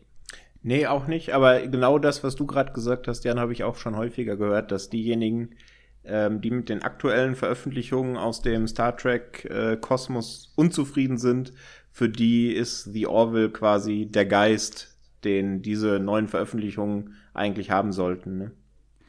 Genau, und Seth MacFarlane, also der Macher von ähm, Ted zum Beispiel, ähm, der da dahinter steht, hat einen ganz speziellen Humor, aber er ist eben auch ein absoluter Nerd und ich denke, er ist auch ein, vor allem ein, ein richtiger Trekkie mit, mit Leib und Seele und ich glaube, das merkt mir der Serie auch ganz gut an. Ich habe also einzelne äh, Szenen, eine oder zwei Episoden habe ich davon schon gesehen und bin zwar jetzt, wie gesagt, kein großer Star Trek-Fan per se, aber ähm, über die Serie konnte ich dann doch ein oder andere Mal ganz schön lachen zumindest. Also auch wenn ich jetzt diese ganzen Star Trek-Inhalte jetzt da nicht gebraucht hätte, ist der Humor doch für mich on point. Gut, alles klar. Dann hätten wir die Neustarts soweit durch. Dann kämen wir jetzt zur nächsten Kategorie, denn es gibt nicht nur Neustarts, sondern es gibt auch Filme und Serien, die sich von den Streaming-Anbietern verabschieden. Und da haben wir auch noch ein paar rausgesucht, über die wir zumindest kurz sprechen wollen und die für, vielleicht für den einen oder anderen auch interessant sind. Ähm, Samuel, möchtest du anfangen? Ähm, ja, kann ich gerne machen. Dann, ich fange einfach mal an mit einem Film, der über eine ungesunde Beziehung handelt, die sehr ins, ähm, ins Sadistische fast schon kippt. Die Rede ist nicht von Fifty Shades of Grey, der auch bei Prime abläuft, sondern von Martha. Ein Film von Rainer Werner Fassbinder, der mir wirklich wahnsinnig gut gefallen hat. Den habe ich erst vor kurzem gesehen. Und es ist auch ein Film, der seiner Zeit damals sehr voraus war, denn er kritisiert nicht nur die Ehe an sich, sondern auch die ähm, Rolle der Frau. Also zu der Zeit war es ja beispielsweise noch so, dass der Mann seine Frau vergewaltigen durfte, sobald sie verheiratet waren. Das Gesetz wurde ja erst Mitte der 90er Jahre aufgehoben. Und das sind alles Elemente, die auf eine satirische Art, wenn man das so sagen kann, ähm, behandelt werden, weil der Film zwar als Drama beginnt, sich dann aber in so eine Art Psycho-Thriller entwickelt.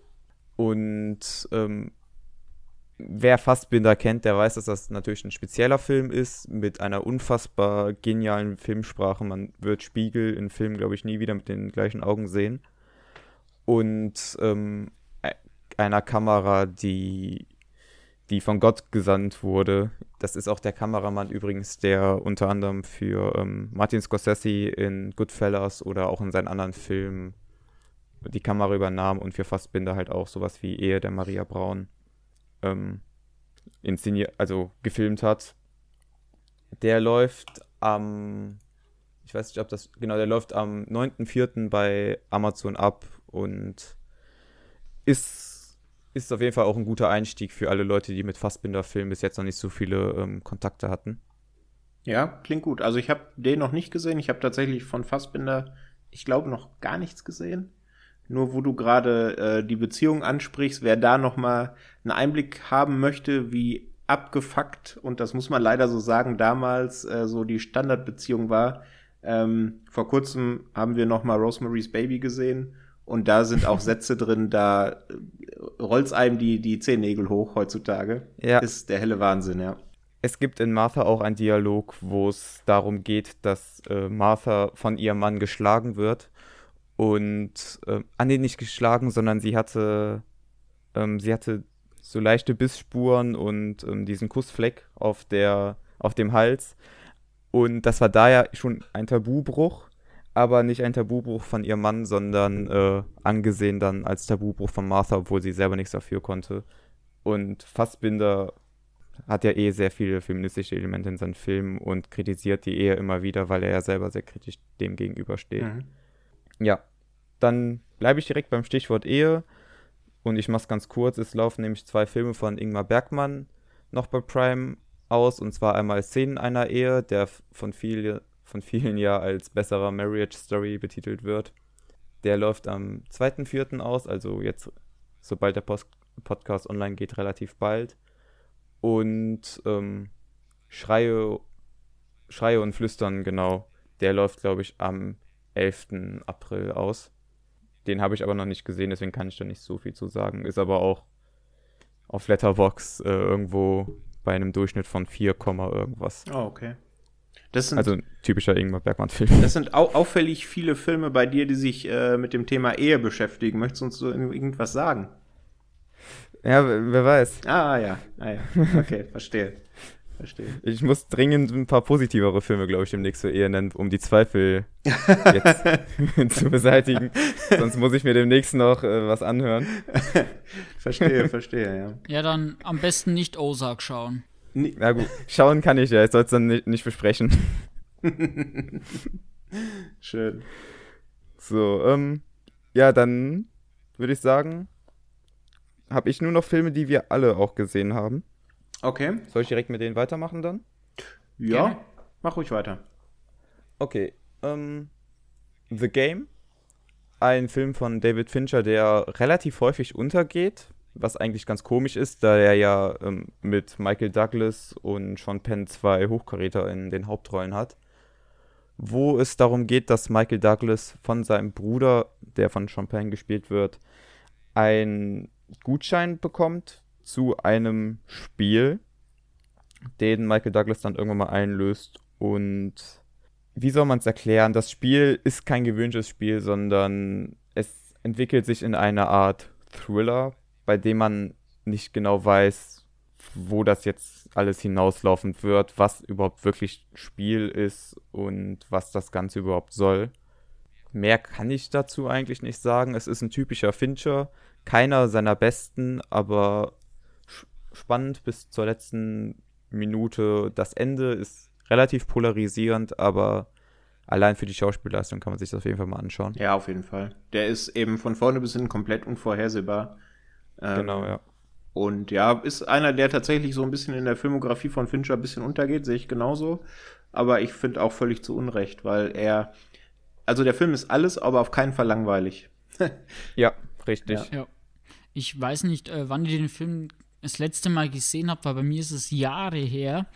Und ich weiß nicht, äh, vielleicht ist auch deswegen der Film ein bisschen untergegangen in Finchers Filmografie, wie der Film gealtert ist, weil speziell eben die Twists und äh, die unerwarteten Momente, die der Film ja hat, ähm, mittlerweile vielleicht ein bisschen ja, von vielen Leuten erwart erwartbarer sind. Also, wenn ich jetzt an so Sachen wie jetzt ähm, Der unsichtbare Gast denke oder so, so Fil äh, Filme der letzten Jahre, die eben gezielt mit diesen Twists arbeiten, dann ist dieses Stilmittel, was damals vielleicht, ich weiß nicht, von wann ist The Game, irgendwann Ende der 90er sogar schon. Ja, 97. Mhm. Dann ist es damals noch frischer gewesen und ich glaube, deswegen ist der Film vielleicht heutzutage nicht mehr ähm, so voller Aha-Momente, sondern nur noch so von, ja, hm, okay, ja, hm, hm, okay. Na? Also ich denke mal, dass der Überraschungseffekt heutzutage da ausbleibt. Vielleicht ist deswegen der Film auch nicht mehr ganz so ähm, stark immer noch ähm, wie andere Klassiker von Fincher, die für mich zeitloser sind, also Sieben oder Fight Club, die hauen einem 2020 immer noch genauso in die Magenkuhle wie, ähm, wie vor 20 Jahren. Ja, das ist es eben, ne? Also gerade Sieben und Fight Club, sagst du ja ganz richtig, ne? Die eben auch Ende der 90er, die er gemacht hat und The Game eben direkt dazwischen. Und ja, wenn man an 90er Fincher denkt, denkt man eben als erstes an Fight Club oder an Sieben, je nachdem, wie es persönlich gelagert ist.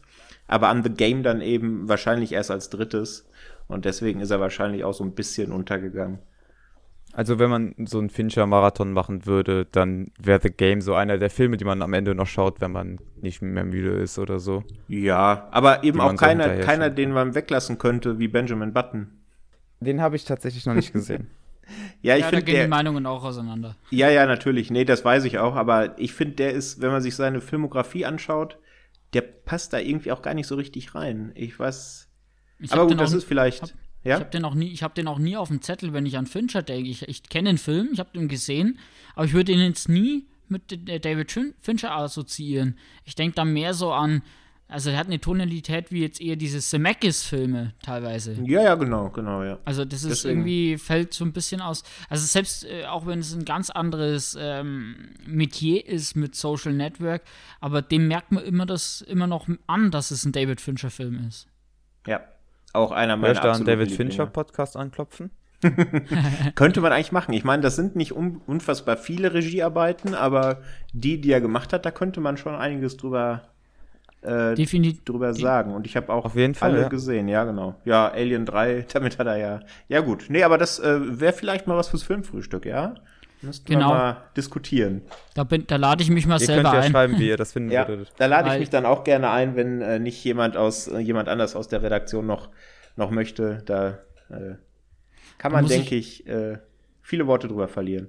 Da muss ich meine alte äh, Facharbeit nochmal rausholen, weil ich habe äh, meine für mein äh, Bayern heißt es ähm, W-Seminar, also eine Facharbeit für die Abiturprüfung, habe ich damals zu sieben geschrieben, also im Leitfach äh, katholische Religionslehre ähm, habe ich die sieben Todsünden im Film dann äh, bearbeitet und da auch äh, ja eine relativ ausführliche ähm, Arbeit für die damaligen, also für schulische Verhältnisse geschrieben. Habe ich mich dann schon damals eigentlich mit am meisten um Fincher interessiert, als ich so ein bisschen in das Filmmetier erst eingestiegen bin. Deswegen, ja, wäre das auch mal für mich interessant, da mal ausführlicher noch in die Filmografie nochmal einzusteigen.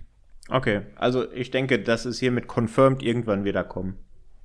Irgendwann.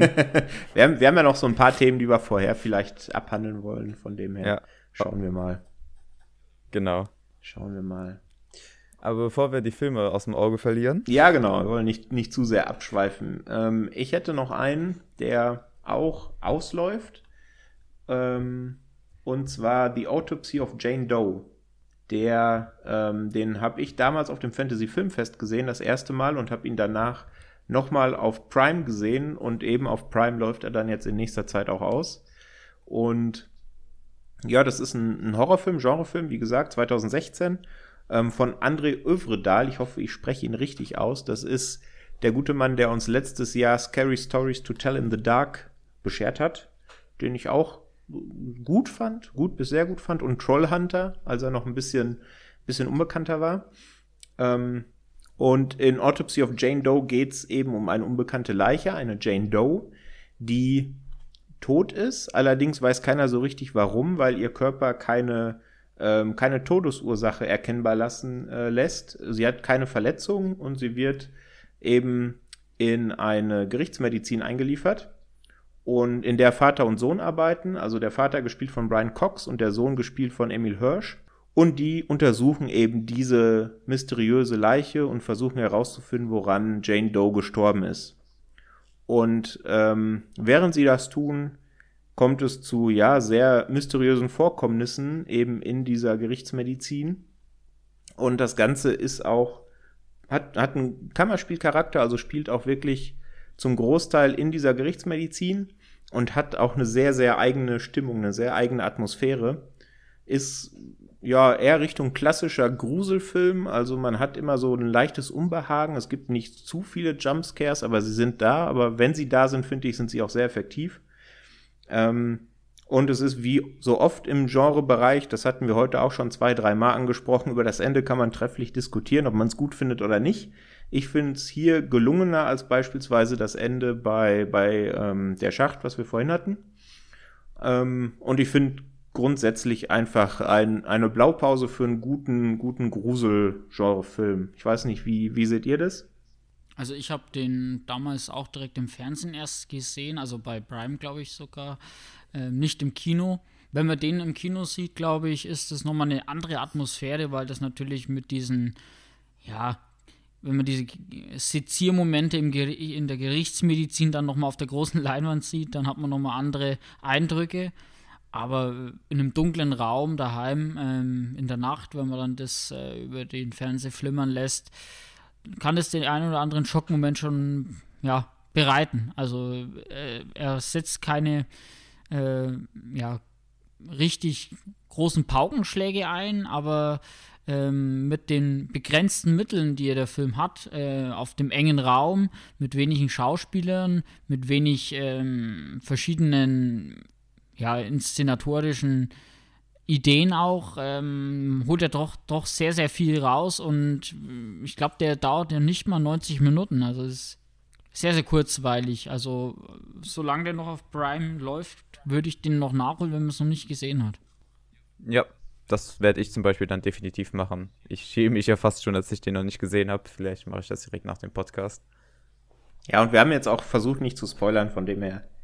Die, die 90 Minuten kannst du dir heute Abend, glaube ich, schon noch, schon noch anschauen, ja. Sehr Schön gut. am besten äh, Zimmer abdunkeln, vielleicht unter, unter Kopfhörern und dann. Also das, das Klingen eines kleinen Glöckchens, wenn du das nach dem Film irgendwo hörst, wirst du das mit anderen Ohren hören als vorher. Okay, neue Challenge. Ich wecke meine Nachbarn nicht mit Bohemian Rhapsody, sondern mit meinem Schreien, dann wenn ich Autopsy of Jane Doe Ja, sehe. vielleicht, vielleicht. Kannst du ja ausprobieren. Wenn das eine nicht klappt, versuch das andere. Genau. Gut, was haben wir noch? Was habt ihr noch auf dem Zettel? Also vielleicht ein Film, den ich kurz erwähnen würde, wäre noch Criminal Squad. Ähm, das ist ein Film, der jetzt am 31.03. quasi die Seiten wechselt äh, von äh, Amazon Prime zu Netflix. Und ja, das ist mit Gerard Butler eigentlich ein relativ konventioneller, aber trotzdem gut funktionierender ja, Cop-Thriller. Und ja, ich weiß nicht, ob ihr den gesehen habt. Ähm, ist halt eher sowas Richtung äh, Triple Nine zum Beispiel als Referenz würde ich jetzt da äh, anführen.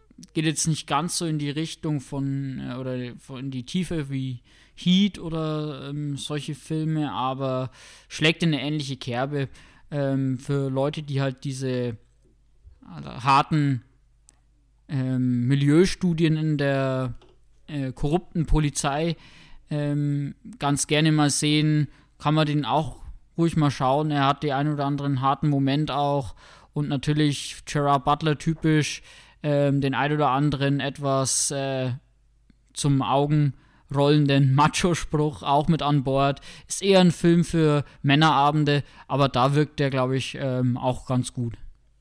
Okay, also wäre das tatsächlich, weil ich habe so ein bisschen bei mir im Kopf abgespeichert, dass Gerard Butler seit Gesetz der Rache keinen so richtig guten Film mehr gemacht hat.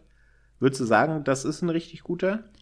Richtig gut würde ich jetzt nicht sagen. Allerdings ist er auch meilenweit davon entfernt, was jetzt äh, Geostorm, Geostorm hieß der, glaube ich. Geostorm, ja. Ja, äh, was er damit verbrochen hat zum Beispiel. Also ich fand zum Beispiel letztens auch den ähm, dritten Teil von dieser Olympus Has Fallen Reihe, ähm, Angel Has Fallen. Ja. Fand ich auch überraschend unterhaltsam. Also ich fand den zweiten London Has Fallen, der war katastrophal. Aber der dritte Teil, äh, vor allem äh, hat der einen Nick Nolte äh, in einer relativ lustigen Rolle als Vater von ähm, Gerard Butler. Ähm, und wenn man mit diesen Actionfilmen, die jetzt nicht unbedingt den Anspruch an Logik und ähm, Realismus äh, haben, sondern mehr auf die, ähm, ja, die handfesten Auseinandersetzungen ähm, den Schwerpunkt legen. Da ist Criminal Squad auch ein Paradebeispiel dafür. Und äh, was man dazu vielleicht erwähnen kann, ist, dass der zweite Teil seit einiger Zeit auch schon in der Mache ist. Also der bekommt auch einen Nachfolgefilm. Und ich glaube, der sollte eigentlich heuer schon im Herbst kommen. Wahrscheinlich durch diese ganzen Verschiebungen wird er dann irgendwann im nächsten Jahr dann mal in die Kinos kommen. Okay, ja, klingt aber auf jeden Fall nach etwas, was man sich so abends ganz gut geben kann. Kommt dann auch morgen schon, oder? Also wechselt morgen dann zu Netflix. Am 31.03., also morgen äh, aus der Sicht der Podcastaufnahme am 30. Genau. Genau. Und ist, ist auch, glaube ich, zu betrachten, ich glaube, das hast du gerade nicht gesagt, es gibt zwei Versionen von dem Film. Einmal eine US-Version und einmal eine deutsche Version, die anscheinend sich in einigen Details ähm, unterscheidet. Ich, ja, genau, ich glaube, ich bin mir nicht sicher, wie viele Minuten, aber da ist doch ähm, die etwas härtere Version, ähm, einige Minuten, glaube ich. Äh, ich glaube, fast eine halbe Stunde sogar länger als die etwas äh, verweichlichte. Ich hätte noch einen Film, wo ich jetzt hier gerade sehe, weil Amazon ähm, ihre auslaufenden Filme gerade geupdatet hat.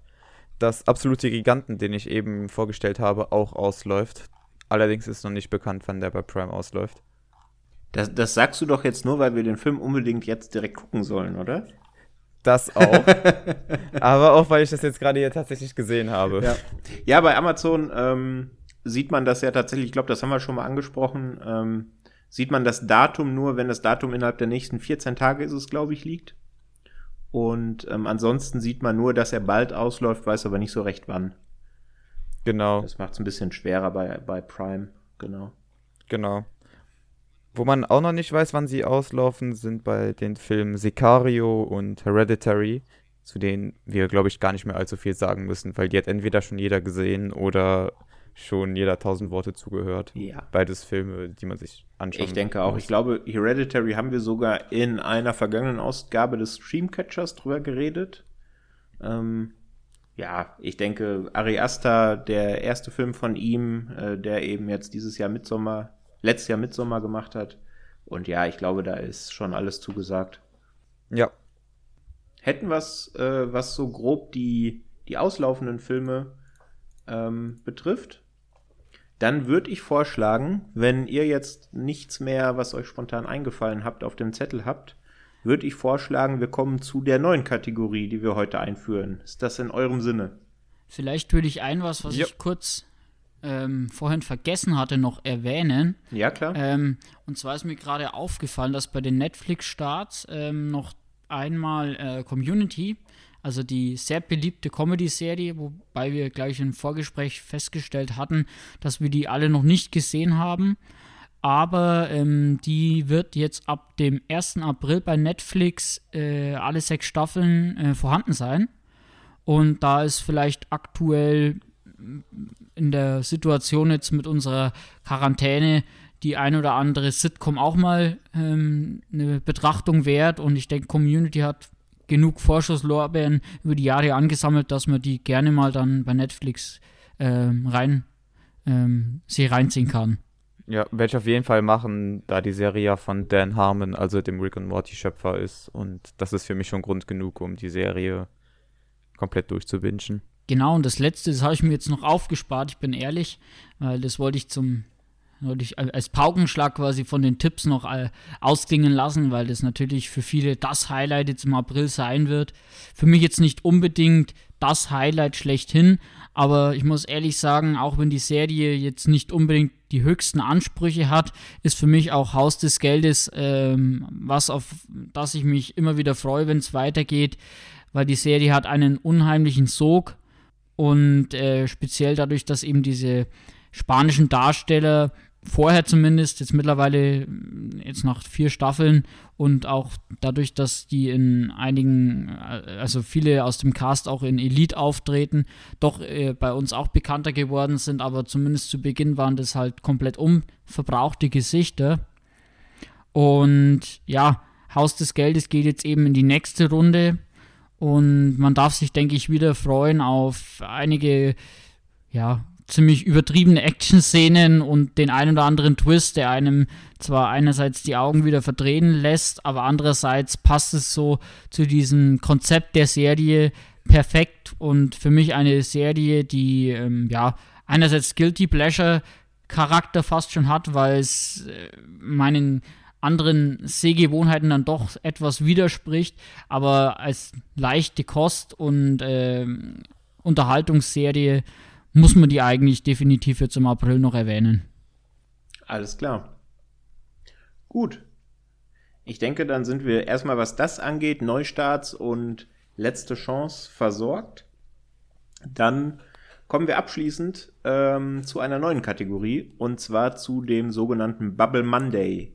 Der Bubble Monday, den haben wir von Filmtoast ins Leben gerufen. Und zwar wollen wir mit euch gemeinsam Filme schauen. Ähm, das überrascht nicht, äh, nicht sonderlich. Allerdings wollen wir das ein bisschen geordneter tun, sodass wir eben auch die gleichen Filme haben, über die wir sprechen. Und zwar wird es so ablaufen, dass jeden ähm, Dienstag auf Twitter eine Umfrage gestartet wird von unserem Filmtoast Twitter-Account. Ähm, Montag.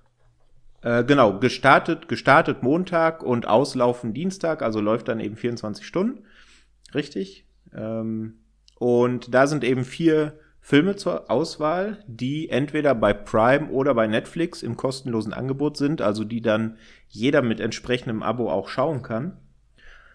Und der Gewinner von diesen vier Filmen wird dann geschaut. Und zwar innerhalb der nächsten sechs Tage, denn am Montag der darauffolgenden Woche wird er dann unter dem Hashtag Bubble Monday bei Twitter besprochen.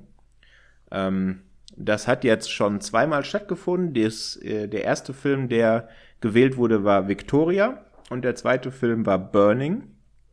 Und wir im Streamcatcher Podcast werden diese Filme dann auch kurz beleuchten und ähm, unsere Meinung dazu kundtun. Und ihr seid, wie gesagt, gerne dazu aufgerufen, äh, natürlich Filmtoast bei Twitter zu folgen und da mitzumachen. Ich denke, da kann man schon äh, ganz spannende Meinungen, äh, Meinungen lesen und wir werden dann zukünftig auch auf eure Meinung eingehen. Also es wird dann so laufen, dass wir auch die ein oder andere, den ein oder anderen Tweet als Diskussionsgrundlage hernehmen werden. Jetzt in der in unserer April-Ausgabe werden wir kurz die zwei Filme anreißen, die wir jetzt noch nicht ausführlich mitgenommen haben. Und zwar in erster Instanz ist das Victoria. Wer möchte denn anfangen, etwas zu Victoria zu sagen? Oder soll ich?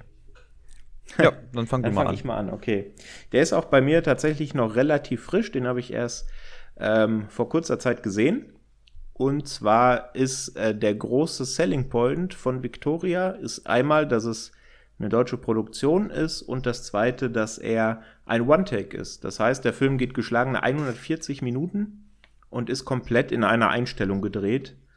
Und das nicht so, wie es bei äh, anderen Filmen mit diesem Gimmick ist, dass es nur so wirkt, wie es ja bei zum Beispiel ähm, Cocktail für eine Leiche ist, oder was meinst du, Jan?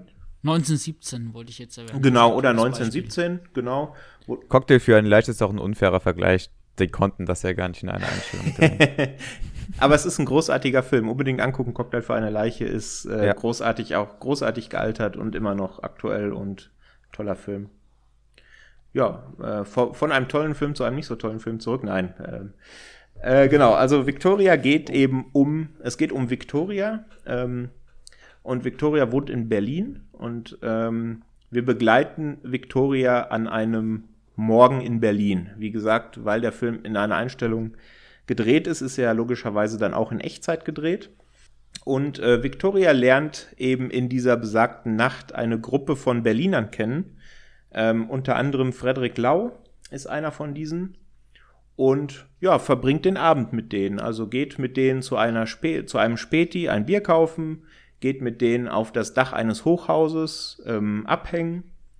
Und ja, das ist so grob die erste halbe Stunde des Films. Und dann passiert etwas. Ich bin mir nicht sicher, ob wir spoilern sollen, was da passiert. Oder Ich würde es nicht ja, tun. ich würde auch sagen, also es ist relativ deutlich, dass der Film in zwei Hälften zerfällt, wenn man so will. Ähm, und jetzt aus, aus meiner Sicht die erste Hälfte, ja, gelangweilt ist jetzt ein schwerer, äh, schwerer Vorwurf, aber es hat mich nicht ganz bei der Stange gehalten, denn ähm, dass es alles in einem Take gedreht ist, und das ist ja eigentlich ein gutes Zeichen, vergisst man relativ schnell. Ähm, und ja, dann hat der Film für mich nicht ganz so viel zu bieten gehabt. Ähm, ja, ich weiß nicht, wie, se- wie seht ihr das?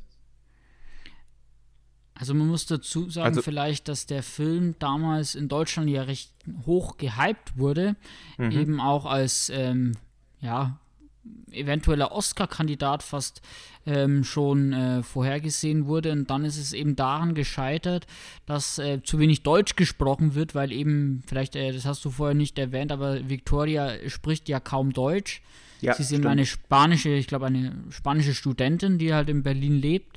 Und für mich war eben der Beginn oder halt diese erste Phase im Film auch da deswegen ein bisschen schwierig, weil ja, die, das alles so ruckartig passiert, aber trotzdem passiert nicht viel.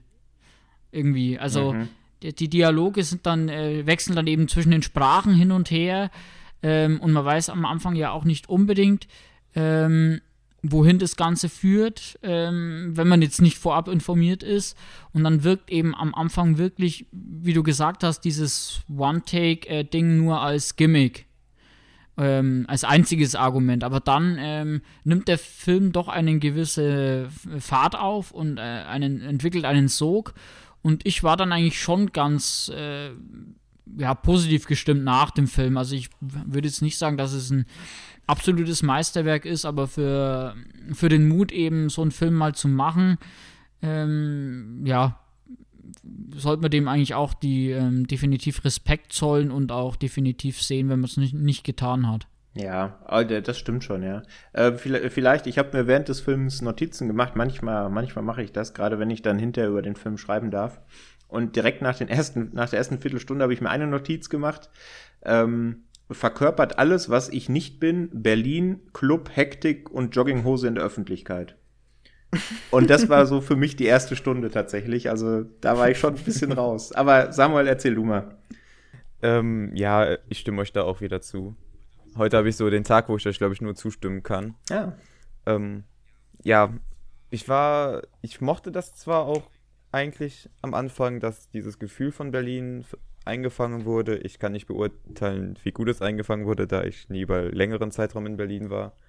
Ähm, aber ja, genau, er bekommt halt wirklich erst Wind, sobald die Situation mehr zu eskalieren droht, sage ich mal. Aber ich finde auch, dass er im Finale so ein bisschen zerfällt und auch teilweise unter seinem Gimmick, aber Gimmick klingt zu wertend, aber unter seiner Kameraeinstellung ähm, leidet. Deswegen ist ein Film, den sollte man sich auf jeden Fall mal anschauen, gerade wenn man Film interessiert ist, weil das einfach ein gutes Kameraexperiment ist, wenn man das so sagen kann. Aber als Film an sich schwächelt er dann doch in der Dramaturgie, finde ja, ich. Ja, genau. Würde ich, ja. würde ich so unterschreiben. Also, wenn das äh, Teil von einem Film und nicht der Film selber ist, dieses, wie du sagst, Gimmick, was es ja im Grunde auch ist. Also, bestes Beispiel, ich habe jetzt äh, vor kurzem Der Unsichtbare gesehen, eben der aktuell im Kino lief, bis die Kinos schließen mussten, den man jetzt eben auf Prime ähm, leihen kann. Und da gibt es auch mitten im Film eine Sequenz, ich weiß nicht genau, wie lang die geht, die kommen einem ja immer ein bisschen länger vor, als sie tatsächlich sind, in der auch ohne Schnitt ähm, gedreht wurde. Und wenn das so im Film passiert und das nicht so reiner Selbstzweck ist, dann finde ich das immer ein bisschen erfrischender und dann fällt mir das auch auf und dann macht mir das noch mehr Lust auf den Film. Und das hier, wenn das wirklich über 140 Minuten durchgezogen wird, klar, dass das äh, den allergrößten Respekt verdient, auf jeden Fall. Also für mich hat der äh, Kameramann auch alle Oscars der Welt verdient. Ähm, ich will nicht wissen, wie es dem danach ging, denn die haben das ja dreimal aufgenommen und der dritte Take ist es dann geworden. Ähm, aber ich finde, man merkt dem Film eben an, dass er ja fast kein Skript hatte, was man natürlich auch äh, schwerlich machen kann äh, bei dieser Art von Film. Ähm, ja, ja, absolut. Und ich finde speziell äh, dieses ähm, kein Skript, das merkt man manchmal den Dialogen an, vor allem, ähm, das ist jetzt auch nicht äh, böse gemeint, aber Franz Rogowski, Frederik Lau waren damals noch nicht so weit in ihrem Schaffen, wie sie jetzt sind vom, äh, von ihrer schauspielerischen Range her. Also wenn die mit diesem Improvisieren in den Dialogen ähm, das heute nochmal machen würden, würde das vielleicht noch ein bisschen facettenreicher sein und nicht äh, teilweise ein bisschen fast schon wirren Gebrüll ausarten, wie es dann bei Victoria, so wie ich es jetzt im, noch in Erinnerung habe, ja teilweise war. Ähm, vielleicht kann ich jetzt in dem Fall, wenn es euch nichts ausmacht, nochmal eine kleine Brücke schlagen. Schlage. Und zwar ähm, das Hotel, in dem dann die Endszene in Victoria stattfindet. Das ist äh, in Berlin eben ein Hotel äh, in der Friedrichstraße, ist West in Grand heißt es. Da war ich auch schon mit meinen Eltern einige Male und ähm, zwei andere ähm, Sachen, die ich jetzt zuletzt gesehen habe, spielen eben in dem gleichen Hotel. Und da würde ich nämlich nochmal auf den Film Berlin Alexanderplatz verweisen wollen, den ähm, der Stefan und ich relativ ausführlich ähm, in unserem Berlinale-Podcast besprochen haben. Ich habe auch eine Re Rezension dazu ähm, auf filmtoast.de geschrieben. Der wird jetzt leider nicht wie geplant ähm, demnächst ins Kino kommen können, weil, wie gesagt, die Kinos ja momentan dicht sind.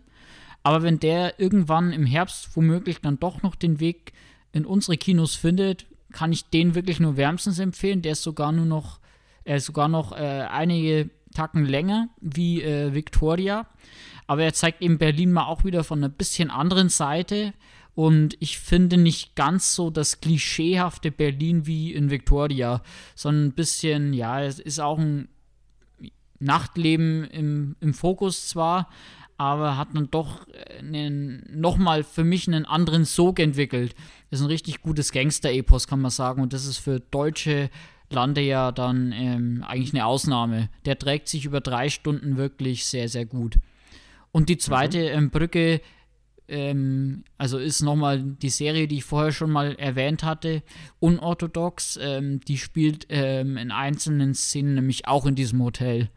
Und da, genau, kann man auch nochmal da vielleicht darauf zu sprechen kommen, kurz, weil eben auch hier Berlin eben von einer Seite gezeigt wird, die eben eher die positiven Klischees dann abdeckt vom Multikulti, wohingegen ähm, Victoria ja eher dann dieses Späti, Nachtleben, Drogen, ähm, ja, Jogginghosen, Berlin-Klischee ähm, wieder ähm, dargestellt hat. Wobei man auch fairerweise sagen muss, der Film hat ja jetzt doch wieder einige Jahre schon auf dem Buckel.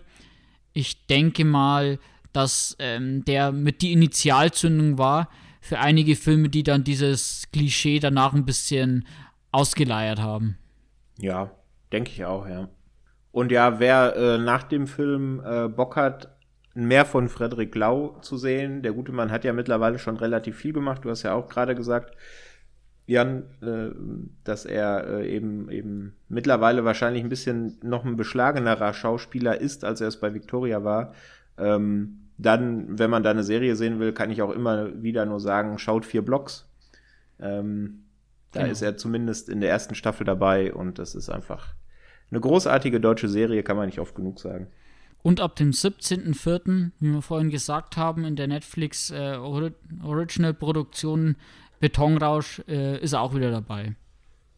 Ja, perfekt. Da haben wir Querverweise ohne Ende. Großartig. Gut. Apropos Querverweise, wir haben doch noch einen Film von Bubble Monday, von diesem Bubble Monday quasi, den wir auch schon im letzten Podcast äh, zusammen besprochen haben, und zwar im Südkorea-Podcast, richtig? Der Meister der Überleitung, richtig. völlig richtig, ja. Und zwar ist es Burning. Wer mag denn ein paar Worte zu Burning verlieren? Ja, ähm, Burning ist, ist ein wir haben ja wie gesagt schon oft darüber geredet, es ist ein, haha, es ist ein Slowburner, der sich viel Zeit für seine, ähm, zur Entfaltung seiner Geschichte lässt. Man weiß lange Zeit nicht, was der Film überhaupt, in was für eine Richtung der überhaupt gehen will. Man hat nur die ganze Zeit ein mulmiges Gefühl, wenn man das, ja, mulmiges Gefühl trifft es, glaube ich, ganz gut. Und ähm, der Film saugt einen entweder in seinen Sog oder er tut es nicht. Aber wenn er das schafft, dann brennt er sich mit einigen Szenen wirklich ins Gedächtnis. Das ist, der Film ist Poesie, wenn man das so sagen will. Und mich hat der jetzt auch beim zweiten Mal nochmal genauso umgehauen, wenn nicht sogar noch besser, weil einem einfach noch mehr Details auffallen und guckt Burning, falls ihr es nicht schon getan habt. Ja, kann ich, kann ich eigentlich unterschreiben. Ich habe es im, im Südkorea-Podcast auch schon gesagt. Er hat mich jetzt direkt nicht so gekriegt. Ähm, aber je länger man drüber nachdenkt, und ich werde mir jetzt auf jeden Fall auch nochmal anschauen, ähm, ist es schon, schon ein Highlight. Und wenn man, ähm, wir hatten es gerade gesagt, das Ganze ähm, findet man ja ähm, auf Twitter ähm, unter dem Hashtag Bubble Monday, da findet man jetzt schon einige Meinungen, die im Grunde eher deine Meinung widerspiegeln. Also, dass das schon, schon ein sehr gut inszenierter, sehr gut aussehender Film ist, der aber definitiv ähm, seine Zeit braucht. Also, ähm, ja, ein Slowburner ist und damit auch jetzt mal genug der, der, der, der schlechten Wortspiele. Da gibt's auf Twitter auch schon ein paar. Ähm, ja, ist auf jeden Fall ein Film, der zum, zum Mitdenken anregt, der auf jeden Fall mehr ist, als er auf den ersten Blick zu sein scheint. Und ja, einfach zeigt, was am koreanischen Kino so herausragend ist und warum wir alle noch viel mehr koreanische Filme schauen sollten. Und, und ja. koreanische Filmpodcasts hören. Und koreanische Filmpodcasts hören, ja. Da können wir sehr natürlich das letzte Filmfrühstück empfehlen, ähm, bei dem die gleiche Runde wie heute ein wenig über das südkoreanische Kino schwadroniert hat. In anderthalb Stunden, ich glaube, knapp 20 Filmempfehlungen waren es in Summe, oder? Ungefähr, wahrscheinlich ja. Ungefähr, ja. Und man munkelt, vielleicht wird es da irgendwann noch eine Fortsetzung zu geben. Wer weiß, wer weiß. Vielleicht vor oder nach dem David Fincher Podcast mal sehen. Genau. Ja, oder wenn der Japan-Podcast gut ankam.